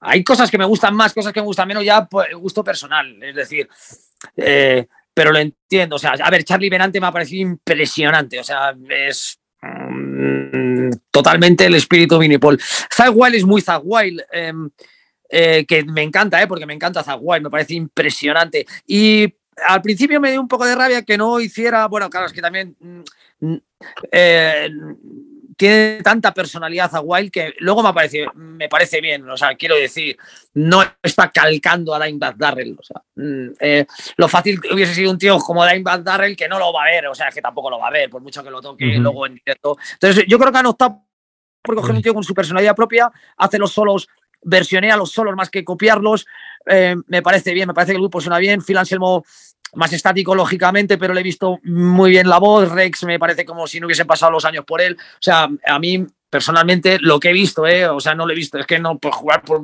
por jugar por unos vídeos de, de, de primer concierto, además, eh, ojo, eh, que es un primer Mm. concierto, que, que eso tiene que rodarse y por muy profesionales y por muy zaguay y por muy eh, Charlie Benante que hayan entrado, no han tocado nunca eso en directo, creo yo, a, a ese nivel, ¿no? Entonces, eh, a mí me parece muy potente, creo, creo, esa es mi opinión.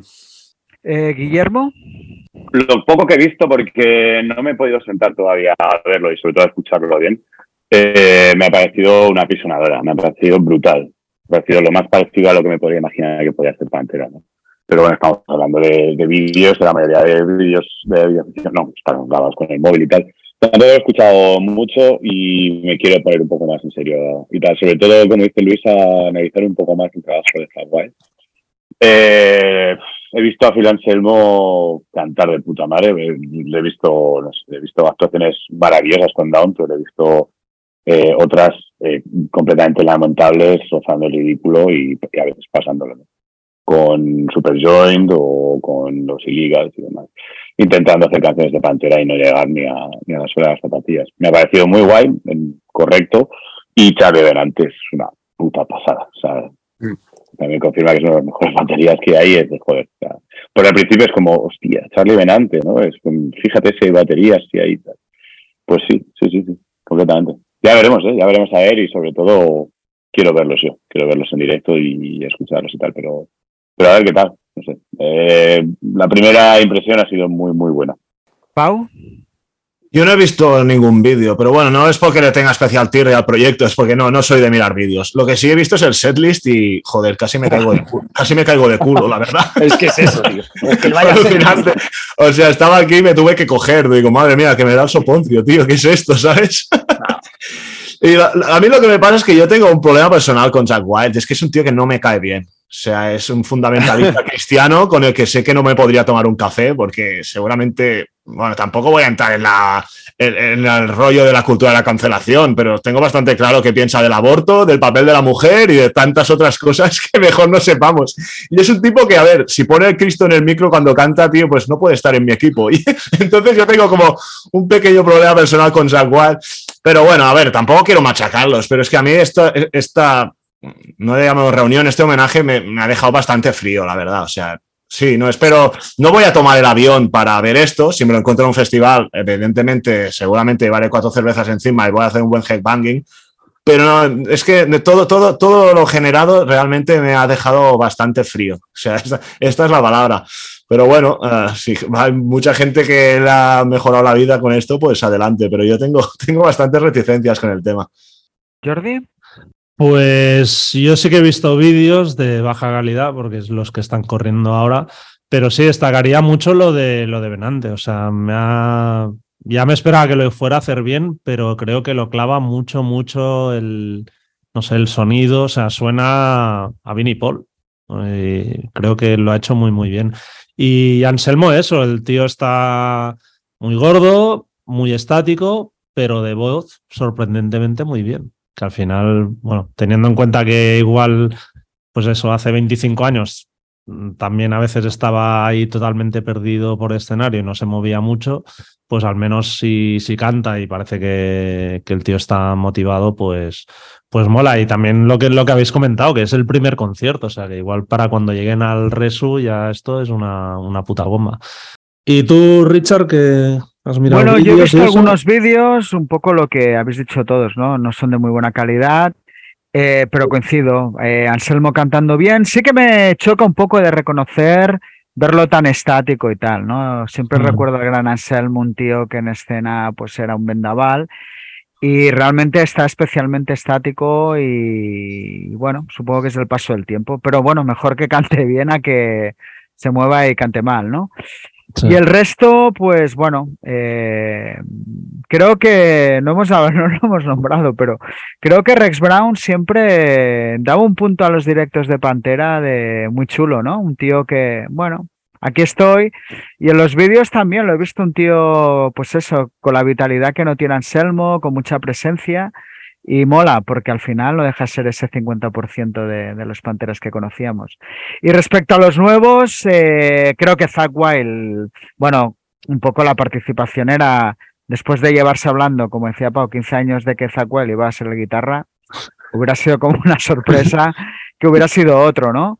Creo que lo hace bien, pero Venante lo hace mucho mejor. O sea, lo de Venante también al revés me sorprendió, aunque cuando lo leí dije, hostia, pues tiene toda la lógica, ¿no? Al final, Anthrax y Pantera eran dos bandas con mogollón de vínculo, de hecho Dimebag había tocado en discos de Anthrax, bueno, había como una relación y, ostras, realmente Charlie Benante es un gran batería, ¿no? Que creo que nunca se le ha acabado de reconocer sus méritos, ¿no? Creo que lo hace increíble y solo las declaraciones de uno y otro previas a esta vuelta eh, se notaba, ¿no? O sea, Charlie Benante en todo momento ha dicho que su único objetivo era ser lo más fiel posible a, a lo que hacía Vinnie Paul y que eso es lo que había que hacer. Creo que ha conseguido hasta ese sonido, no esos bombos tan mm. secos, o sea, es que realmente ha hecho un esfuerzo hasta por sonar igual, ¿no?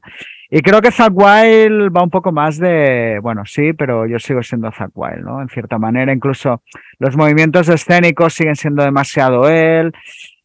No digo que cambie, pero creo que sí podía haberse integrado de otra manera un poco más fiel a, lo que es Pantera. Pero también, pues me imagino que es difícil, visto así, encontrar otro tío pues que, que pudiera encajar. Así que, bueno, de momento lo damos por bueno, veremos a ver exacto, ¿no? Yo creo que la banda, si va para arriba, eh, puede llegar a dar muy buenos conciertos y al final la gente, cuando están ahí tocando Walk, te olvidas de si es una reunión, una vuelta todo el mundo con 30 cervezas encima, no te vas a poner a filosofar sobre la validez o no de, esta reunión. Bueno, antes hemos hablado así de pasada de, la muerte de, de asesinado en, encima de un escenario. Em, ¿cómo, ¿cómo, recordáis eso, el, momento de su muerte y los tres que, pues eso, sois músicos? Eh, ¿os, sentís más vulnerables desde entonces cuando subís a un, a un escenario, Guillermo? No, no, en absoluto. O sea, eso que ocurrió fue algo que no, no, ha, no, ha, habido ni un precedente ni ha habido algo que, que haya ocurrido después. O sea, no más vulnerable que estar en un metro o en un avión. O sea, no es. En, no, para nada. Yo, eh, no, es, cuando fuimos esta, esta gira que hicimos en Estados Unidos era un poco de, de decir, ¿no? Saber que estás en un país en el que cualquiera puede portar armas y llegas a las salas. En absoluto, creo que no tiene nada que ver. Eh, eso ocurrió ahí como puede haber ocurrido, eh, no sé, como al igual que ocurrió con John Lennon en su momento, como ha ocurrido con otros personajes también, ya no músicos, sino, no sé, o sea, personas, bueno, eh, al fin y al cabo son objetivos de, de, lunáticos. En este caso, yo creo que es porque otras veces quizá ha habido algo más oscuro detrás, ¿no? Ha habido algún tipo de complot, o ha habido algo mucho más más turbio, ¿no? Y con gente importante detrás. Esto al final, pues sí que parece ser que era un, un trabajo, ¿no? Un loco que, que le responsabilizaba de la, luego eso dicen, ¿no? De la, de la ruptura de Pantera, etcétera, etcétera. Sin más. Eh, yo recuerdo estar sobando y tal y llamarme David, ¿no? de, hecho, es que hacía poco que estábamos flipando con Damas Plan otra vez, pero una banda que, bueno, sin ser ni muchísimo menos ni, ni una sombra de Pantera, sí que es el primer disco. Newfound Power a mí me pareció una pasada, me flipa, tiene la esencia de, de Dimebag y era de, bueno, qué guay, tío. O sea, ya, como ya somos mayores, ya, ya vamos a poder ir a ver a, a Damas Plan por lo menos y oye, quién sabe, incluso nos, nos, nos emocionaba eh, pues el hecho de pensar que pudiera haber una reunión, ¿no? ¿Por qué no? Se ocurrió con Judas Priest, ocurrió con Bruce Dickinson, personas que dijeron que jamás, de los jamases volverían a, a, a esas bandas y al final ocurría. Entonces, bueno, eh, fue, fue de los peores momentos de, así de, mi vida y nos lo tomamos como algo súper personal, aparte de, de, por ser uno de nuestros músicos favoritos, Pantera una de nuestras bandas favoritas de toda la vida, de la manera en la que fue. Y estuvimos muy jodidos varios días. Ese día quedamos, eh, David y yo, salimos, estuvimos de cerveza y ahora no sé, a lo mejor habrá gente que ya, pues vaya unos flipados, ¿no? Pero sí que me acuerdo de, estar llorando y de, de, sentir una, una, pena tremenda de porque es algo que algo que te han quitado a ti también, ¿no? y, y, bueno, pues a día de hoy todavía es como es una pena que, que está ahí latente, ¿no? Este, joder, tío, ¿cómo hubiera evolucionado? Eh, ¿Qué hubiera pasado? ¿Cómo, qué, qué, tipo de músico sería ahora? ¿Qué, ¿Qué, habría creado? ¿Qué habría hecho? Todo eso se te queda ahí. Y bueno, hace poco que pudimos estar en el, en el cementerio de, de Arlington, en, en, a las afueras de Dallas, y pudimos visitar las, las tumbas, el monumento, bueno, lo que tienen allí, la familia Botti, hostia puta, ¿eh? o sea, fue un momento muy, pues bastante triste, bastante jodido, entonces, bueno, es algo que, me marcó muchísimo y, y, que hay un poco grabado a fuego. Luis? Pues, pues un poco eh, eh, mm, de estas cosas que es que aún no me la puedo creer, o sea, a mí no, no, se, nunca he llegado a aceptar que pueda pasar eso, o sea, alguien, una, bueno, ya no, ya no encima un héroe tuyo, porque era un héroe para, para mí, o es un héroe para mí, ¿no? Entonces, que, que alguien con, se sube a un escenario con un arma y le pegue un tiro, o sea, es que es increíble, ¿no? Entonces, yo recuerdo cómo me enteré, me llamó Molly por la mañana, creo que íbamos a ensayar, fíjate lo que te estoy diciendo, o sea, eh, uh -huh iba y, y, me llamó, ¿te has escuchado esto? Y digo, venga ya, no, no, no, no, ¿qué dices? Tal? O sea, al principio, pues, a ver, sin incredulidad total, luego ya cuando es, se hace real, pues sí, lo que, un poco lo que ha dicho Guillermo, o sea, a mí me ha afectado, me sigue afectando, ¿eh? os lo digo sinceramente, o sea, no me importa decirlo, no, es una cosa que se, yo lo tengo como dentro de, de si no, el, una de la, la mayor influencia que he tenido como guitarrista, eh, pues casi prácticamente, ¿no? Entonces, eh, eh, no, no entiendes, no es una muerte natural, no es un, eh, yo que sé, incluso imagínate un accidente, ¿no? sé, pues dices, pues mira, tío, cosas de la que pasan en la vida, pero que es que murió que, tocando una canción. Eh, después subí un tío y le pegó un, tiro, ¿no? Entonces, es difícil de aceptar y bueno, ¿qué hubiera pasado? ¿Qué no hubiera pasado?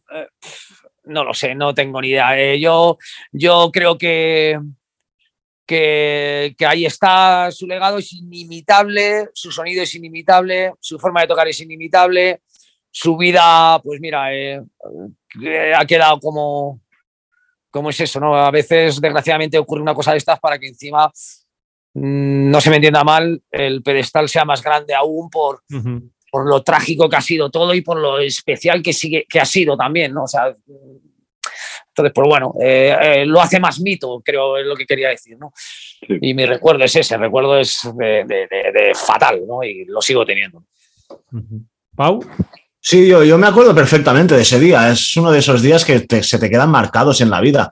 Me acuerdo que estábamos en la, en la aula de informática de la Facultad de Periodismo de la Autónoma de Barcelona y yo estaba, estaba mirando la web del país y veo una noticia, un hombre mata tiros a un músico en un club de Estados Unidos o algo así. Digo, claro, ya me molaba el rollo musical y tal, y hostia, ¿qué coño es esto? Y entró en la noticia y claro, ahí ponían dar la voz, no sé qué, no ponían Diamond, creo, o sea, no había ni el seudónimo. Y hostia puta, que están hablando del jambo de Pantera. Y salí de la clase, pero sin decir nada, y llamé a mi mejor amigo del barrio, que una de las cosas que más nos unían era el, el amor absoluto hacia Pantera. Y, y, los dos de alucinar también, que él lo acaba de ver y me, me, de quedarme en shock. Y sobre todo lo que recuerdo es el, el, el odio irrefrenable que sentía hacia Nathan Gale, el asesino. Eso es. Y de desearle lo peor. O sea, de, de, de los momentos de mi vida de, de, decir, hostia, ojalá te pase todo lo peor que, que, pueda haber en el mundo porque has jodido a tanta gente y has matado a un tío tan único que no te mereces nada. Pero de esos, de esos odios que dices, hostia, que, que te dan hasta pavor, decir, hostia, cálmate, tío, pero me acuerdo, una sensación de, de, de, de, rabia que te lo ponen delante y no sabes lo que pasa, y me, me acuerdo de eso, de verdad, lo tengo, ese día lo tengo marcadísimo, que me quedé súper en shock. ¿Tú, Richard? Bueno, la muerte, pues sí, fue un shock, ¿no? Realmente es que es lo que hablamos, es que ha habido muertes trágicas, pero esto va más allá de, de cualquier tragedia, ¿no? O sea que que un tío mate a otro en un escenario, bueno, no sé si ha habido más casos, pero yo creo que no, ¿no? Y que encima pase con alguien como Dimebag, pues, pues sí que fue, fue un shock, la verdad es que, no sé, a día de hoy cuando lo piensas sigue siendo muy bestia, ¿no? Y, y quizá pues la naturaleza del personaje, ¿no? Al final, Dimebag todo el mundo hablaba muy bien de él, daba esa impresión de ser un tío siempre que disfrutaba tocando la guitarra. Yo creo que si Denbach, esto es una teoría personal, ¿eh? si Denbach hubiera seguido vivo, Pantera hubieran vuelto. Sí, ¿sabes? Sí. Creo que eso estamos todos bastante de acuerdo que hubiera pasado. Y bueno, en fin, no sé, es que, que entiendo, pues, eh, ¿no? Pues para alguien como Luis o Guillermo, ¿no? Que, que encima ya es una influencia en tu trabajo, ¿no? En tu manera de ganarte la vida, ¿no? Eh, claro, es que la tragedia va más allá de, de cualquier cosa que, que, tenga que ver con la lógica. Fue una cosa muy triste, yo me impactó muchísimo, ¿eh? realmente fue como parte, pues piensas, hostia, van a cambiar las cosas a partir de ahora. Y sí como una época, ¿eh? que hubo muchas psicosis. ¿eh? Guillermo quizá era más joven y no tocaban con el grupo, pero igual Luis lo puede certificar. Sí, un poco sí, más. sí, yo sí. Sí que es, hubo una paranoia lo... durante una época de, hostia, esto ha pasado porque no va a volver a pasar, ¿no? Sí, es un poco lo que quería decir a, a Guillermo antes, que a lo mejor eh, yo, no ahora, ¿no? Pero sí recuerdo que hubo cierta paranoia, ¿eh? Cierta uh -huh. paranoia, hostia, a ver si algún... Pues date cuenta que, que, siempre se dijo que era un seguidor, que, que, que estaba en descontento con algo que había hecho tu banda favorita, ¿no? Y bueno... Mm, Ese país joder, está enfermo de raíz. Estados Unidos no, está pero enfermo aparte, de raíz. Pero, pero, hay que decirlo. Pero escúchame, que también eh, aquí, a lo mejor Guillermo lo puede decir, la gente es la hostia, eh, la gente que te sigue es súper simpática, súper amable, pero a lo mejor un día, eh, no sé, te quedas pensando, hostia, no, mm, a alguien le puedes decepcionar por algo que tú no sabes realmente, a lo mejor no para ese momento un poco más con esa persona que ha venido a decirte algo o, has, o ese día tú no lo has tenido tan bueno como para ser tan atento con alguien, esa persona se lo puede tomar a mal y te puede montar una bronca. Yo conozco casos de gente que le ha pasado eso y bueno, y a ver, no estamos hablando de un límite llevado a, a, a, al 200.000, que es un tío que se pone en escena y te pega un tiro, ¿no? Pero, pero sí cierta psicosis de, de que eres vulnerable, es decir, eh, joder, somos músicos eh, y mucha gente se cree que, que, que, bueno, mucha gente, no mucha gente, a poca gente, pero cree que, que, eres propiedad en cosas de, de, ellos, ¿no? Es decir, que es bonito ser propiedad de la gente, para eso estamos, pero, pero a veces no eres una propiedad tan grande como para decidir o enfadarte o no enfadarte según hayas hecho algo que tú crees que lo estás haciendo porque eres persona igual que él, pero antes de músico, no sé si me estoy explicando. Y entonces mucha gente no llega a entender a veces que, que, eres una persona, que muchas veces la música es tu, tu pasión, tu forma de vida, incluso tu trabajo, pero, pero no llevarlo a un límite para que alguien se enfade contigo y, pueda pasar algo. Entonces, eso nos llevó a, a, a veces sí a pensar que había que tener un poco de, de, de, de, cuidado, o sea, no voy a mentiros, o sea, eh, hubo un poco de paranoia, no a un nivel eh, exagerado como yo creo que sí pasó en Estados Unidos, porque se leían muchas cosas de la seguridad y tal, pero, pero realmente mm, un poco de dudas te crea, pero enseguida luego dices, no, esto no puede pasar, ¿no? Y, y lo, lo, vas quitando de tu cabeza. Sí. Bueno, luego lo, de, Bataclan, que, que, aún fue peor. Eso, eso, ah, bueno, Claro, yo la, como yo decía, sí, yo cuando ocurrió aquello nosotros estábamos empezando, eh, hacía, hacía tan solo un año prácticamente que, que estábamos como esta formación, la que conocemos ahora, en la que yo cantaba y tal, y habíamos hecho muy pocos conciertos y de hecho hasta dos años después nos salió nuestro primer disco. Entonces, claro, no, no, es, no puedo comparar eh, siendo una banda que seguíamos tocando en Garitos, en Albacete y alrededores, ¿no? Pero, por ejemplo, sí que vivimos de lleno lo de la Bataclan y ahí sí que puedo decir que, bueno, fue, fue brutal. Aparte, nosotros tocábamos, creo que fueron una semana o dos semanas después, eh, fuimos uno de los primeros conciertos que autorizaron a hacer en París y lo hicimos, tocamos nosotros. Eh, no, ahí yo, todos teníamos una, una, una paranoia brutal. O sea, de, hecho, estudiarnos los, los, los planos de emergencia, por dónde salir, tal, porque ahí, ahí sí que en este momento sí que sí que sentí nos sentimos muy vulnerables pero como en, como en cualquier otro sitio porque los ataques a Bataclan no fueron algo intencionado por así decirlo por un fan loco o algo así. O sea es porque sabían que ahí iba a haber gente y pero eh, lo que ha dicho Pau no de este país está, está enfermo hasta la médula. Una cosa de las que he aprendido también de esta primera visita que hemos tenido en Estados Unidos es que yo creo que si aquí en España tuviéramos el mismo libre acceso a armas que tienen allí, habría que ver España, ¿eh? sí, cierto, eso lo he pensado mil veces. Ojo, ojo, aquí, ¿eh? porque aquí pasan muchas cosas y a la peña, la peña, no sé, aquí está también la peña muy mal de la cabeza y creo que la gente tiene también mucha rabia y mucho, no sé, tío. Habría, habría que ver y, gracias a que no, no es posible tener ese acceso tan como tienen allí y, tal. Pero yo qué sé, habría que ver. Es una movida, no sé.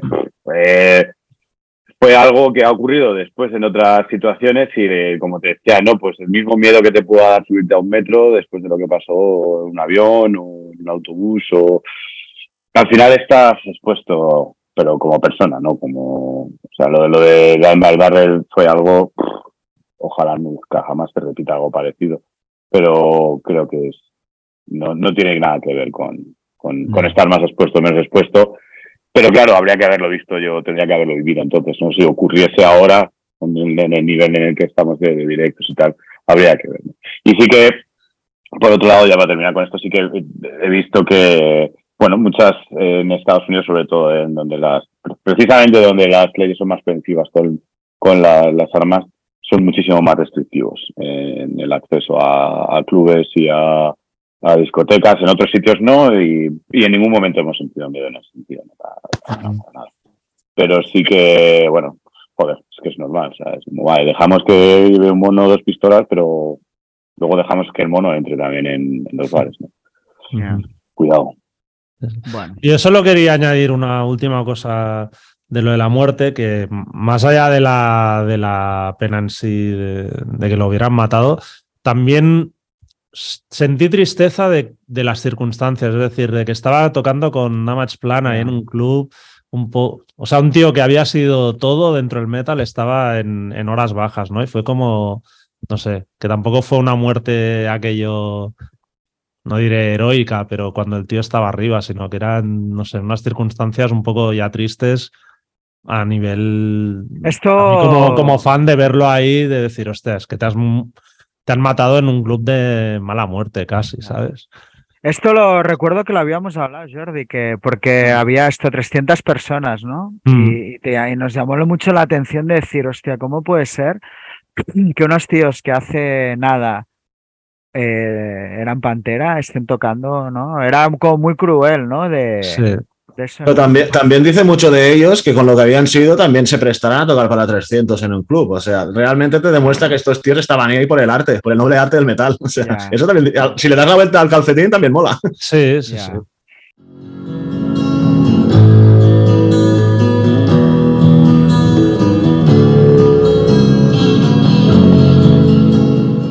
Bueno, nos vamos a ir a la pregunta final, familia, que sería ¿qué recorrido tiene la reunión de Pantera?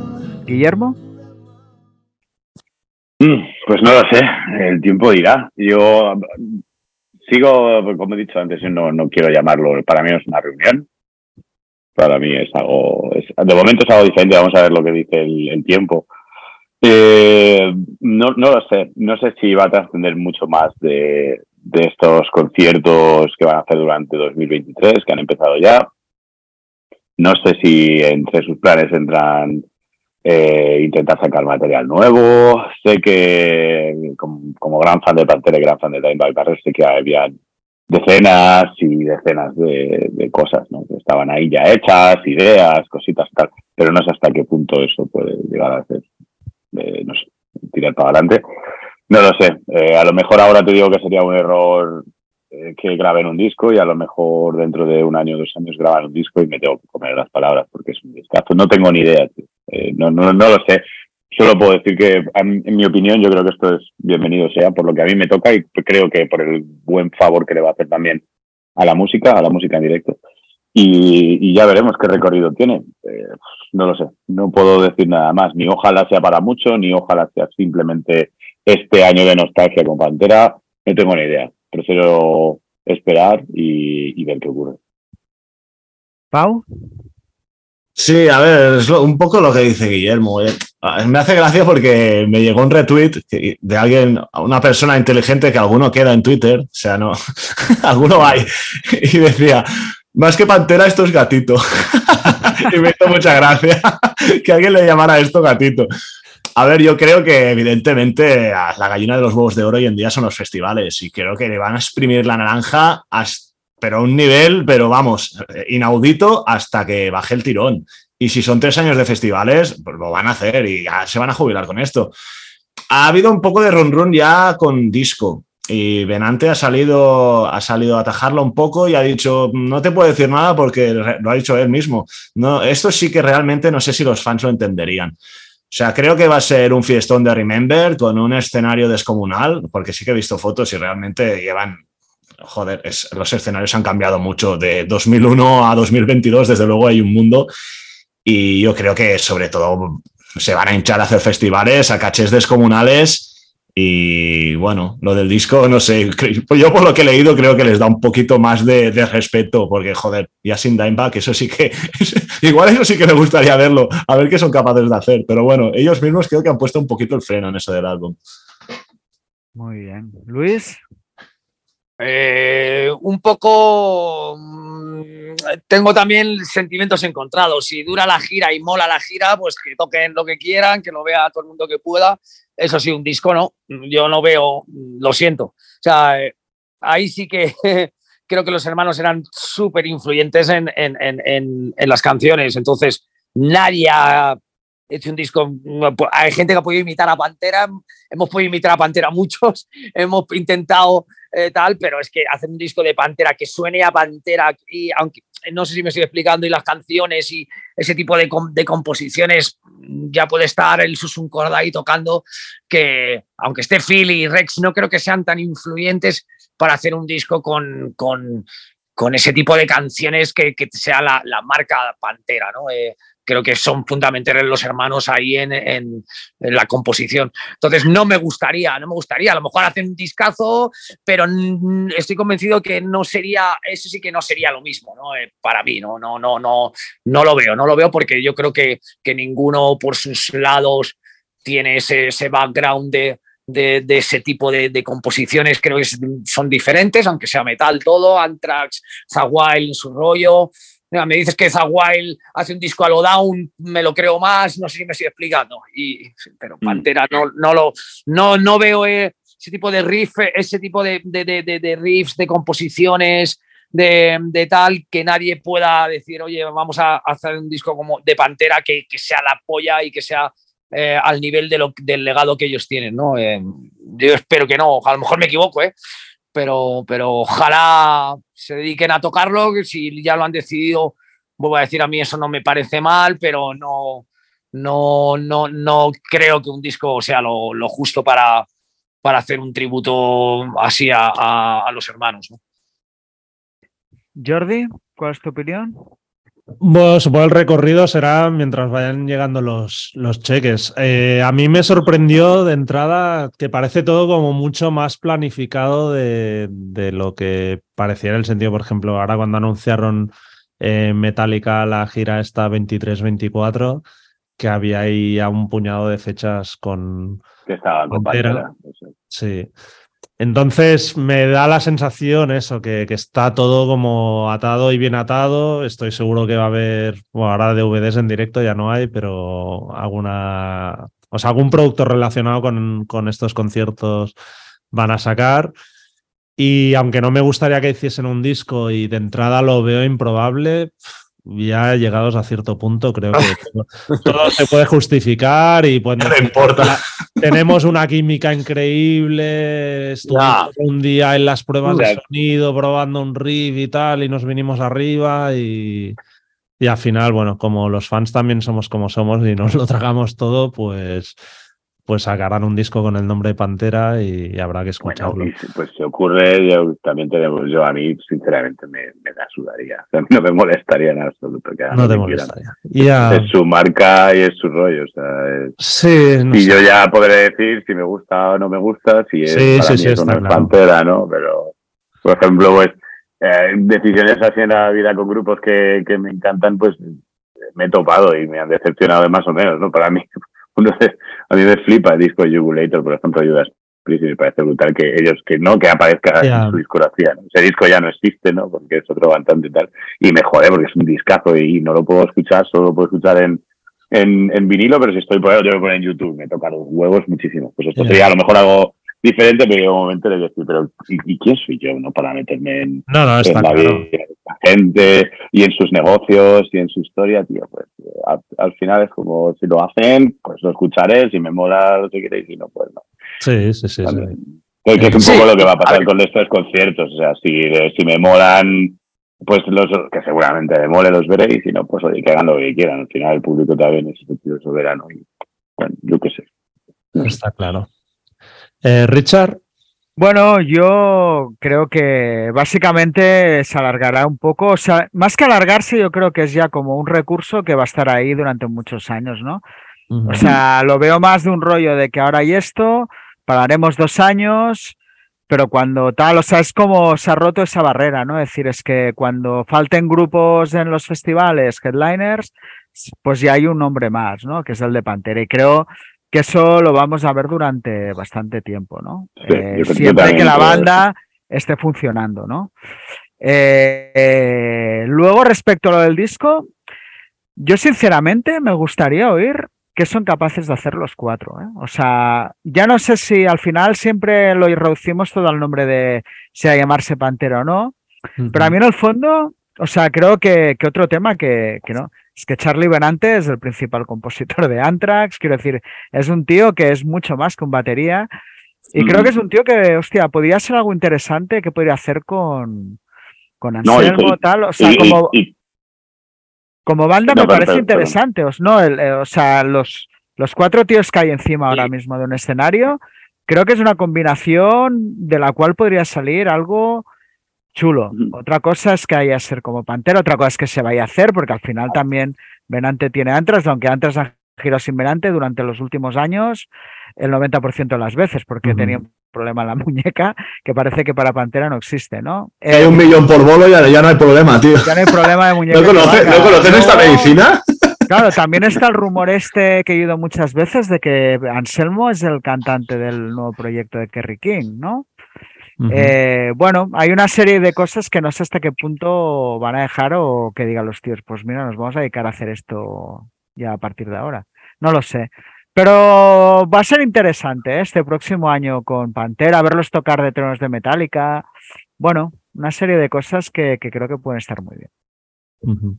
A mí me parece bien lo que han hecho. Es tal cual lo que, lo que ha dicho Richard. que yo creo que de todas maneras, independientemente de lo que pase, si esos cuatro se ponen a, componer algo, eh, creo que nada malo podría salir de ahí. porque es, no, yo, es, brutal. Ese tío me, me flipa. Me ha, me ha, encantado de siempre todo lo que hace con Black Label, lo que hace él, lo que hace con Ozzy, todo, todo, todo. O sea, es, es impresionante.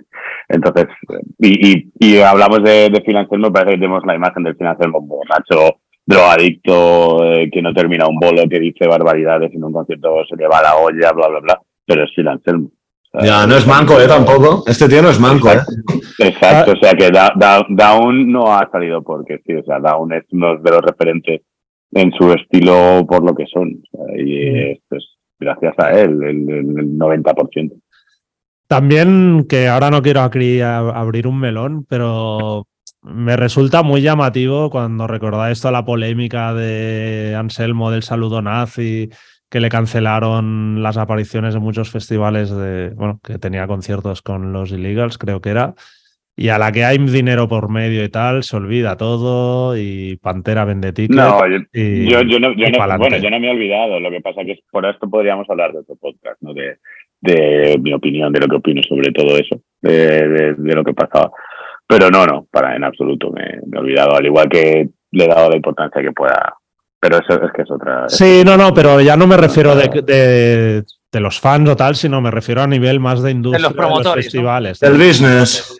Que en ese momento queda muy bien decir, lo retiramos del cartel, y ahora cuando, ya, porque al final era un nombre menor, no nos engañemos en, ese momento, pero ahora que el tío está en una posición que, eso, que ayuda a vender tickets, pues los principios se quedan en el No, pero desde, desde, hace, desde hace tiempo que sigue apareciendo Down y, y Superjoy y tal, en muchos festivales, desde antes de que se, se pudiera estar pasando esto. Yo creo que eh, ese, eso que ocurrió, me gustaría hablarlo en, otras, circunstancias.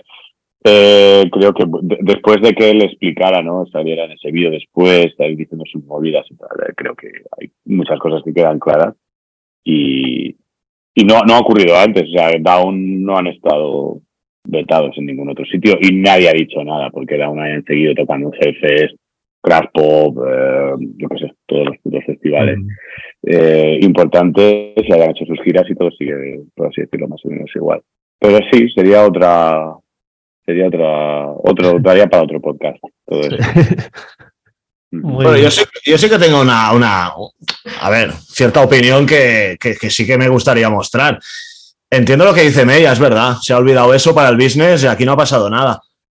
Pero también creo que no se fue del todo justo con, con Phil Anselmo. O sea, un saludo nazi es algo absolutamente injustificable y vomitivo. Este, cualquier persona que me conozca ya sabe qué opinión me merece este tipo de ideologías.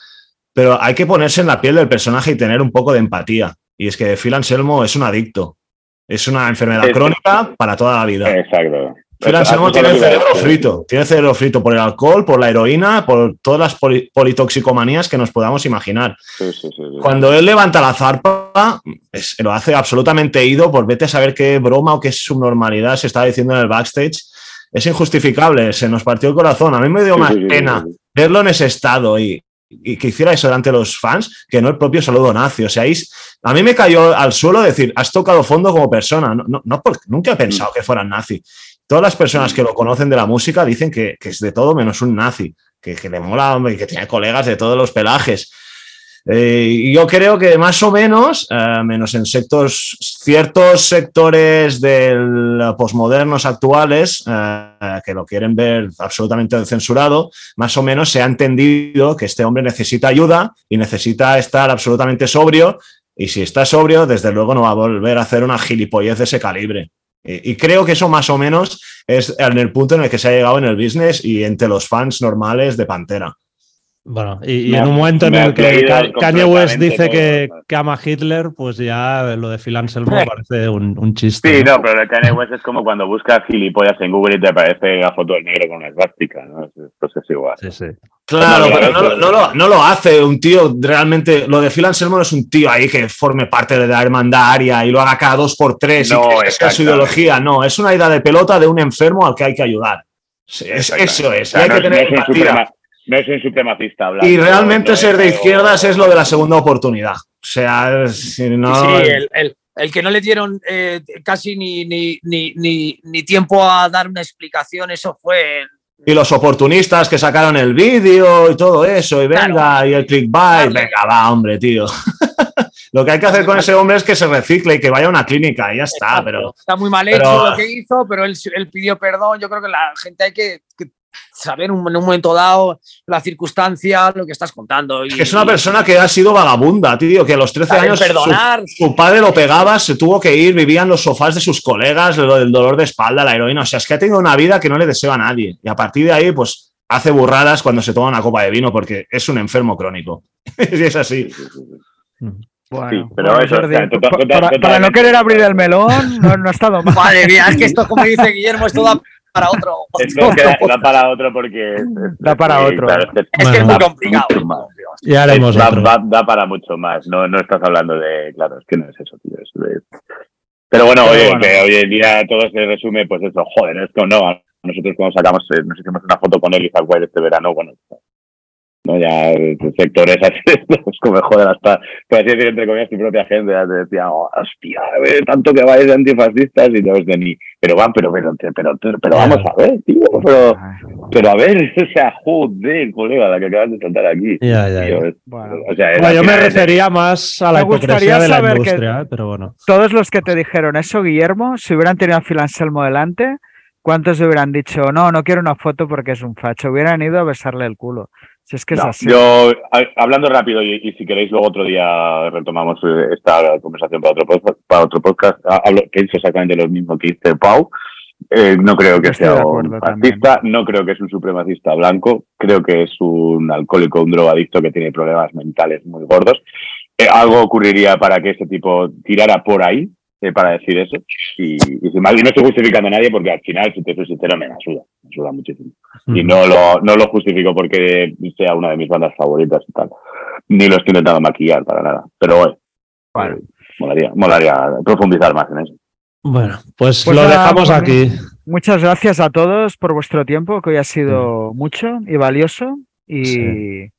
Como es el último del año, además, lo hacemos extra largo para que la gente, hasta que volvamos en enero tenga tiempo de. Que lo apuren, que lo apuren. Que lo apuren, exacto. Que, que nos veamos, ¿no? En el 2023 por ahí. Vais a estar girando los dos, ¿no? Supongo. Luis y Guillermo.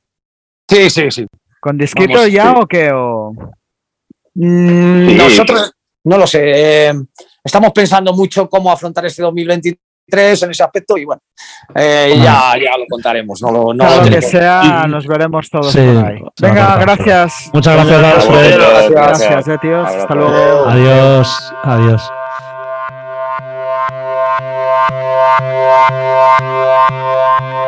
Oído, visto, leído. Pues vamos con las recomendaciones de oído, visto y leído, Richard. Pues en oído voy a hablar de no uno, sino dos discos, que están muy relacionados con lo que ha pasado también este fin de en Barcelona, que son de dos bandas de hoy, street punk, como cada uno quiera llamarlos, eh, yo suelo decir más street punk, que una es el nuevo álbum de, de Pilseners, eh, Noya Dama, eh, que Pilseners pues presentaron su disco el viernes pasado en la Sala Bóveda. Y es el primer álbum que graban en, bueno, creo que son casi como 20 años. Es son una banda mítica de, la escena de aquí. Y me ha gustado mucho su nuevo disco. Y luego también eh, el día siguiente teníamos a Coque Sparrer, quizá la banda más popular del género, o como mínimo la que mejor ha llegado hasta nuestros días. Y bueno, eh, me he pasado el fin de semana oyendo Shock Troops, lo que era su segundo álbum, primero ya como lo que entendemos por Coque Sparrer hoy en día.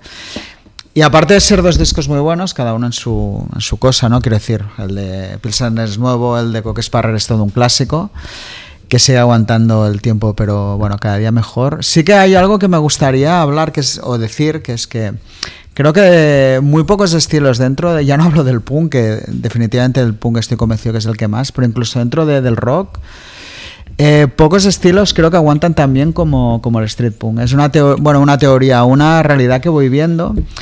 Creo que es un estilo de música basado mucho en la working class, en, bueno, en, la realidad de la calle, eh, pero sin a lo mejor el elemento más nihilista del punk a veces hasta más escapista de, de, la realidad, aunque muchas veces se hablen de problemas sociales. ¿no?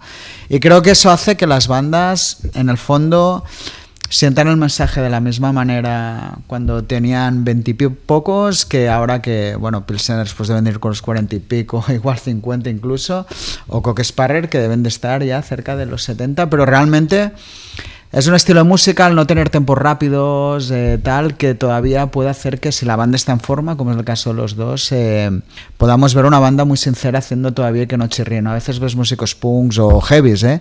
A esas edades que ya dices, hostia, parecen casi más disfrazados de lo que fueron, que aquí en cambio se ve como un elemento de sinceridad muy, muy importante.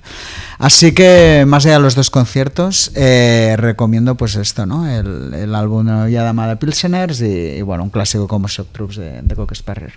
Muy bien.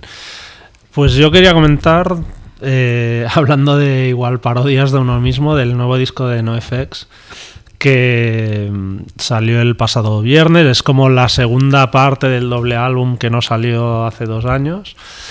Y ya en su momento, de hecho, Fat Mike había dicho como que estos temas habían quedado fuera porque no eran tan buenos como los, los que publicaron en single álbum. Pero bueno, finalmente les han dado otra vuelta y ahí lo han acabado publicando. Y la verdad es que tenía razón porque se, es malo el disco. Es, es, muy, o, sea, sí, es, o sea, es un disco que no te apetece volver a oír. No, o sea, no tiene ni las letras ni musicalmente. Tiene más, o sea, se puede escuchar obviamente, pero es un, un disco que difícilmente te enganchará porque es que, eh, pues eso, le falta sustancia. aparte, de todas maneras, bueno, FX, eso quiero decir que es una banda que sus últimos discos a mí me gustaban. Sí, a mí sí, bastante. Me, gustó muchísimo. Sí, sí. Y eso, en teoría, bueno, mm, ahora parece ser que, aunque, bueno, han medio anunciado la separación para 2024, pero puede ser que saquen otro disco más, por lo visto que espero que ahí se le ocurren más porque realmente sería un poco triste que este double álbum que han sacado fue quedara como el como el disco final pero pero bueno, ya veremos. En la crítica también pones que igual es muy coherente con ellos, ¿no? Sí, también. Es una mierda, pero, pero bueno. Mejor que saquen uno bueno, ¿no? Claro, exacto. De, y de visto, voy a hablar, eh, bueno, eh, del concierto. El jueves tocaron Carolina Durante en Barcelona. Están de gira por toda España, o sea que, más o menos estoy yendo. Habrá tenido oportunidad de verlos o ya o próximamente en alguna ciudad no muy lejos de donde viven. Y bueno, eh, no es ningún secreto que soy un gran fan de la banda, pero realmente mm, creo que están a un nivel espectacular, ¿no? O sea, mm, es de lo mejor que he visto a estatal en mucho tiempo. La banda tiene muy claro lo que juega, 25 temas en hora y cuarto, es lo que es. Pero no sé, creo que es un grupo que...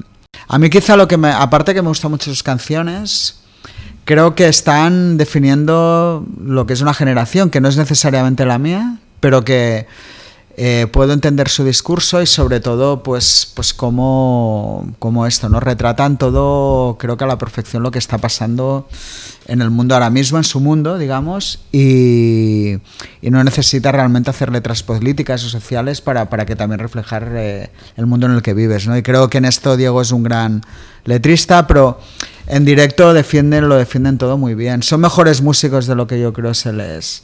También muchas veces se les critica que no saben tocar, no sé dónde viene esto porque creo que no es así especialmente Juan, que es un batería increíble.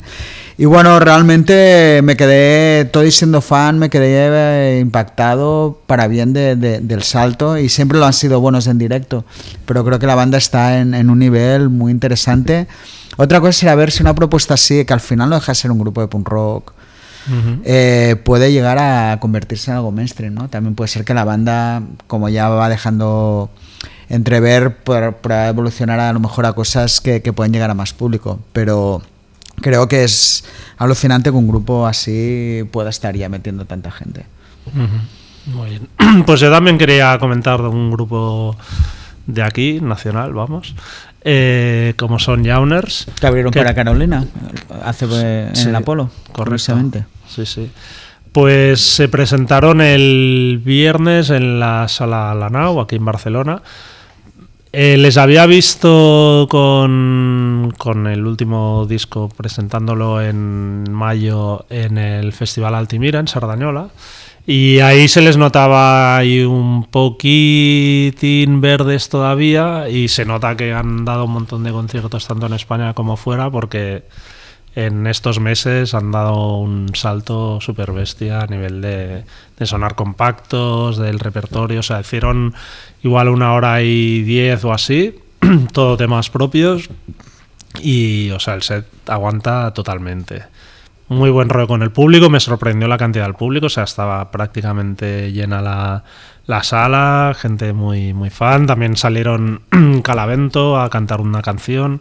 Bueno, fue aquello un poco como una gran fiesta y, la verdad es que mm, me parece que este era como el, no sé si el último o penúltimo de la gira, pero bueno, me imagino que el año que viene tendrán pues más fechas o festivales o lo que sea y recomiendo ir a ver a, a Yauners. Muy bien. Pues desde luego la escena está bien, ¿eh? Sí, sí, sí. o sea, es alucinante. ¿eh? Y de leído, nada, es una tontería, pero me hizo mucha gracia. Que llegué a través de Metal Sludge, la web está un poco que se hace muy Amarillista. amarillista, de- muy centrada en el género metal. Bueno, era un, hacía un link hacia una web que se llama themetalden.com de un artículo titulado Motley Crue Rayman, eh, The Strange Genius of Drummer Tommy Lee. Y es, bueno, es, una, es nada, es, no es muy largo, pero bueno, habla un poco de, de la disfuncionalidad de, de Tommy Lee, ¿no? De todas las meteduras de pata o, o cosas que ha ido haciendo a lo largo de, de su carrera, ¿no? Un poco habla luego, pues esto, ¿no? De, también de lo de que la gira después de dos años llega el tío y se rompe las costillas.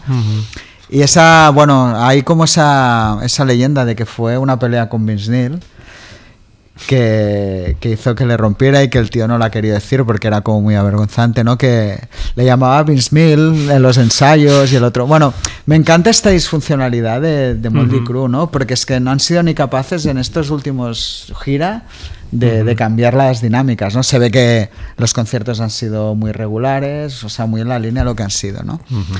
Y bueno, habla un poco de eso y me encanta mucho, pero al final, la frase final creo que es magistral. Que querría destacar la frase final porque es que es muy buena. La intento traducir sobre la marcha. Dice: Dice, dice no importa lo que el tren descarreo de Moldy Crew haga, dice Tommy Lee es, la, es como Rayman, ¿no? Dice, eh, porque, dice, no importa lo mal que la actúe, y dice, todo el mundo habla de ese amigo retardado que tiene en la infancia, ¿no? Y hay un punto de eso, ¿no? A pesar de que es un tío que en el fondo habríamos de odiarlo, a mí Tommy Lee me hace gracia. Es un tío que no me cae mal, ¿no? Ujú. Creo que, o sea, es un tío que realmente es un niño grande y siempre lo ha sido. Entonces actúa, no es consciente de que va pasando los años y de que Bueno, pues, descerebrado. es un de descerebrado. Pero en el fondo creo que en nada de lo que hace hay, una maldad intrínseca, ¿no? Creo eso, que es un niño grande, pues esto, lo de las tetas y los conciertos, tal, que probablemente son actos reprochables, pero que al final es verdad que es un tío que, tampoco se le ve una maldad como una molestia como se le ven a otros. Muy bien. Pues yo he leído, quería recomendar el artículo de nuestra portada digital de diciembre, que tenemos al grupo Polifia en, en ella. Y hicimos entrevista con los dos guitarristas, con Tim Henson y Scott LePage, que son un poco como los ahora virtuosos de, de moda en el mundo de, de los guitarristas. Y, y no, es- bueno, la entrevista es curiosa porque explican sobre todo al cómo empezaron y las horas que le, que le han dedicado y muchas veces piensas que estos tíos que son como prodigios de la guitarra realmente es como un, un don divino que les ha venido y ellos le quitan, o sea, huyen de todo eso y dicen, no, no, somos así de buenos y cualquiera puede serlos y serlos y se invierte las horas que, que le hemos metido nosotros. Y es eso, es un grupo, a mí me, los descubrí no hace tanto, pero, pero me resulta curioso la fusión que, hacen de lo que sería pues la- las bandas instrumentistas así un poco guitar hero que había en, los 80 pero mezclado con, pop, con música electrónica, con hip hop. En el disco último, pues eso, colabora Chino Moreno y Sofía Black y gente muy, muy diferente. Y nada, yo creo que, es una entrevista interesante para quien quiera conocer un poco este nuevo fenómeno que está corriendo por ahí. Muy bien. Pues, nada, ya eh, hasta el año que viene. El año ¿no? que viene volvemos. Gracias.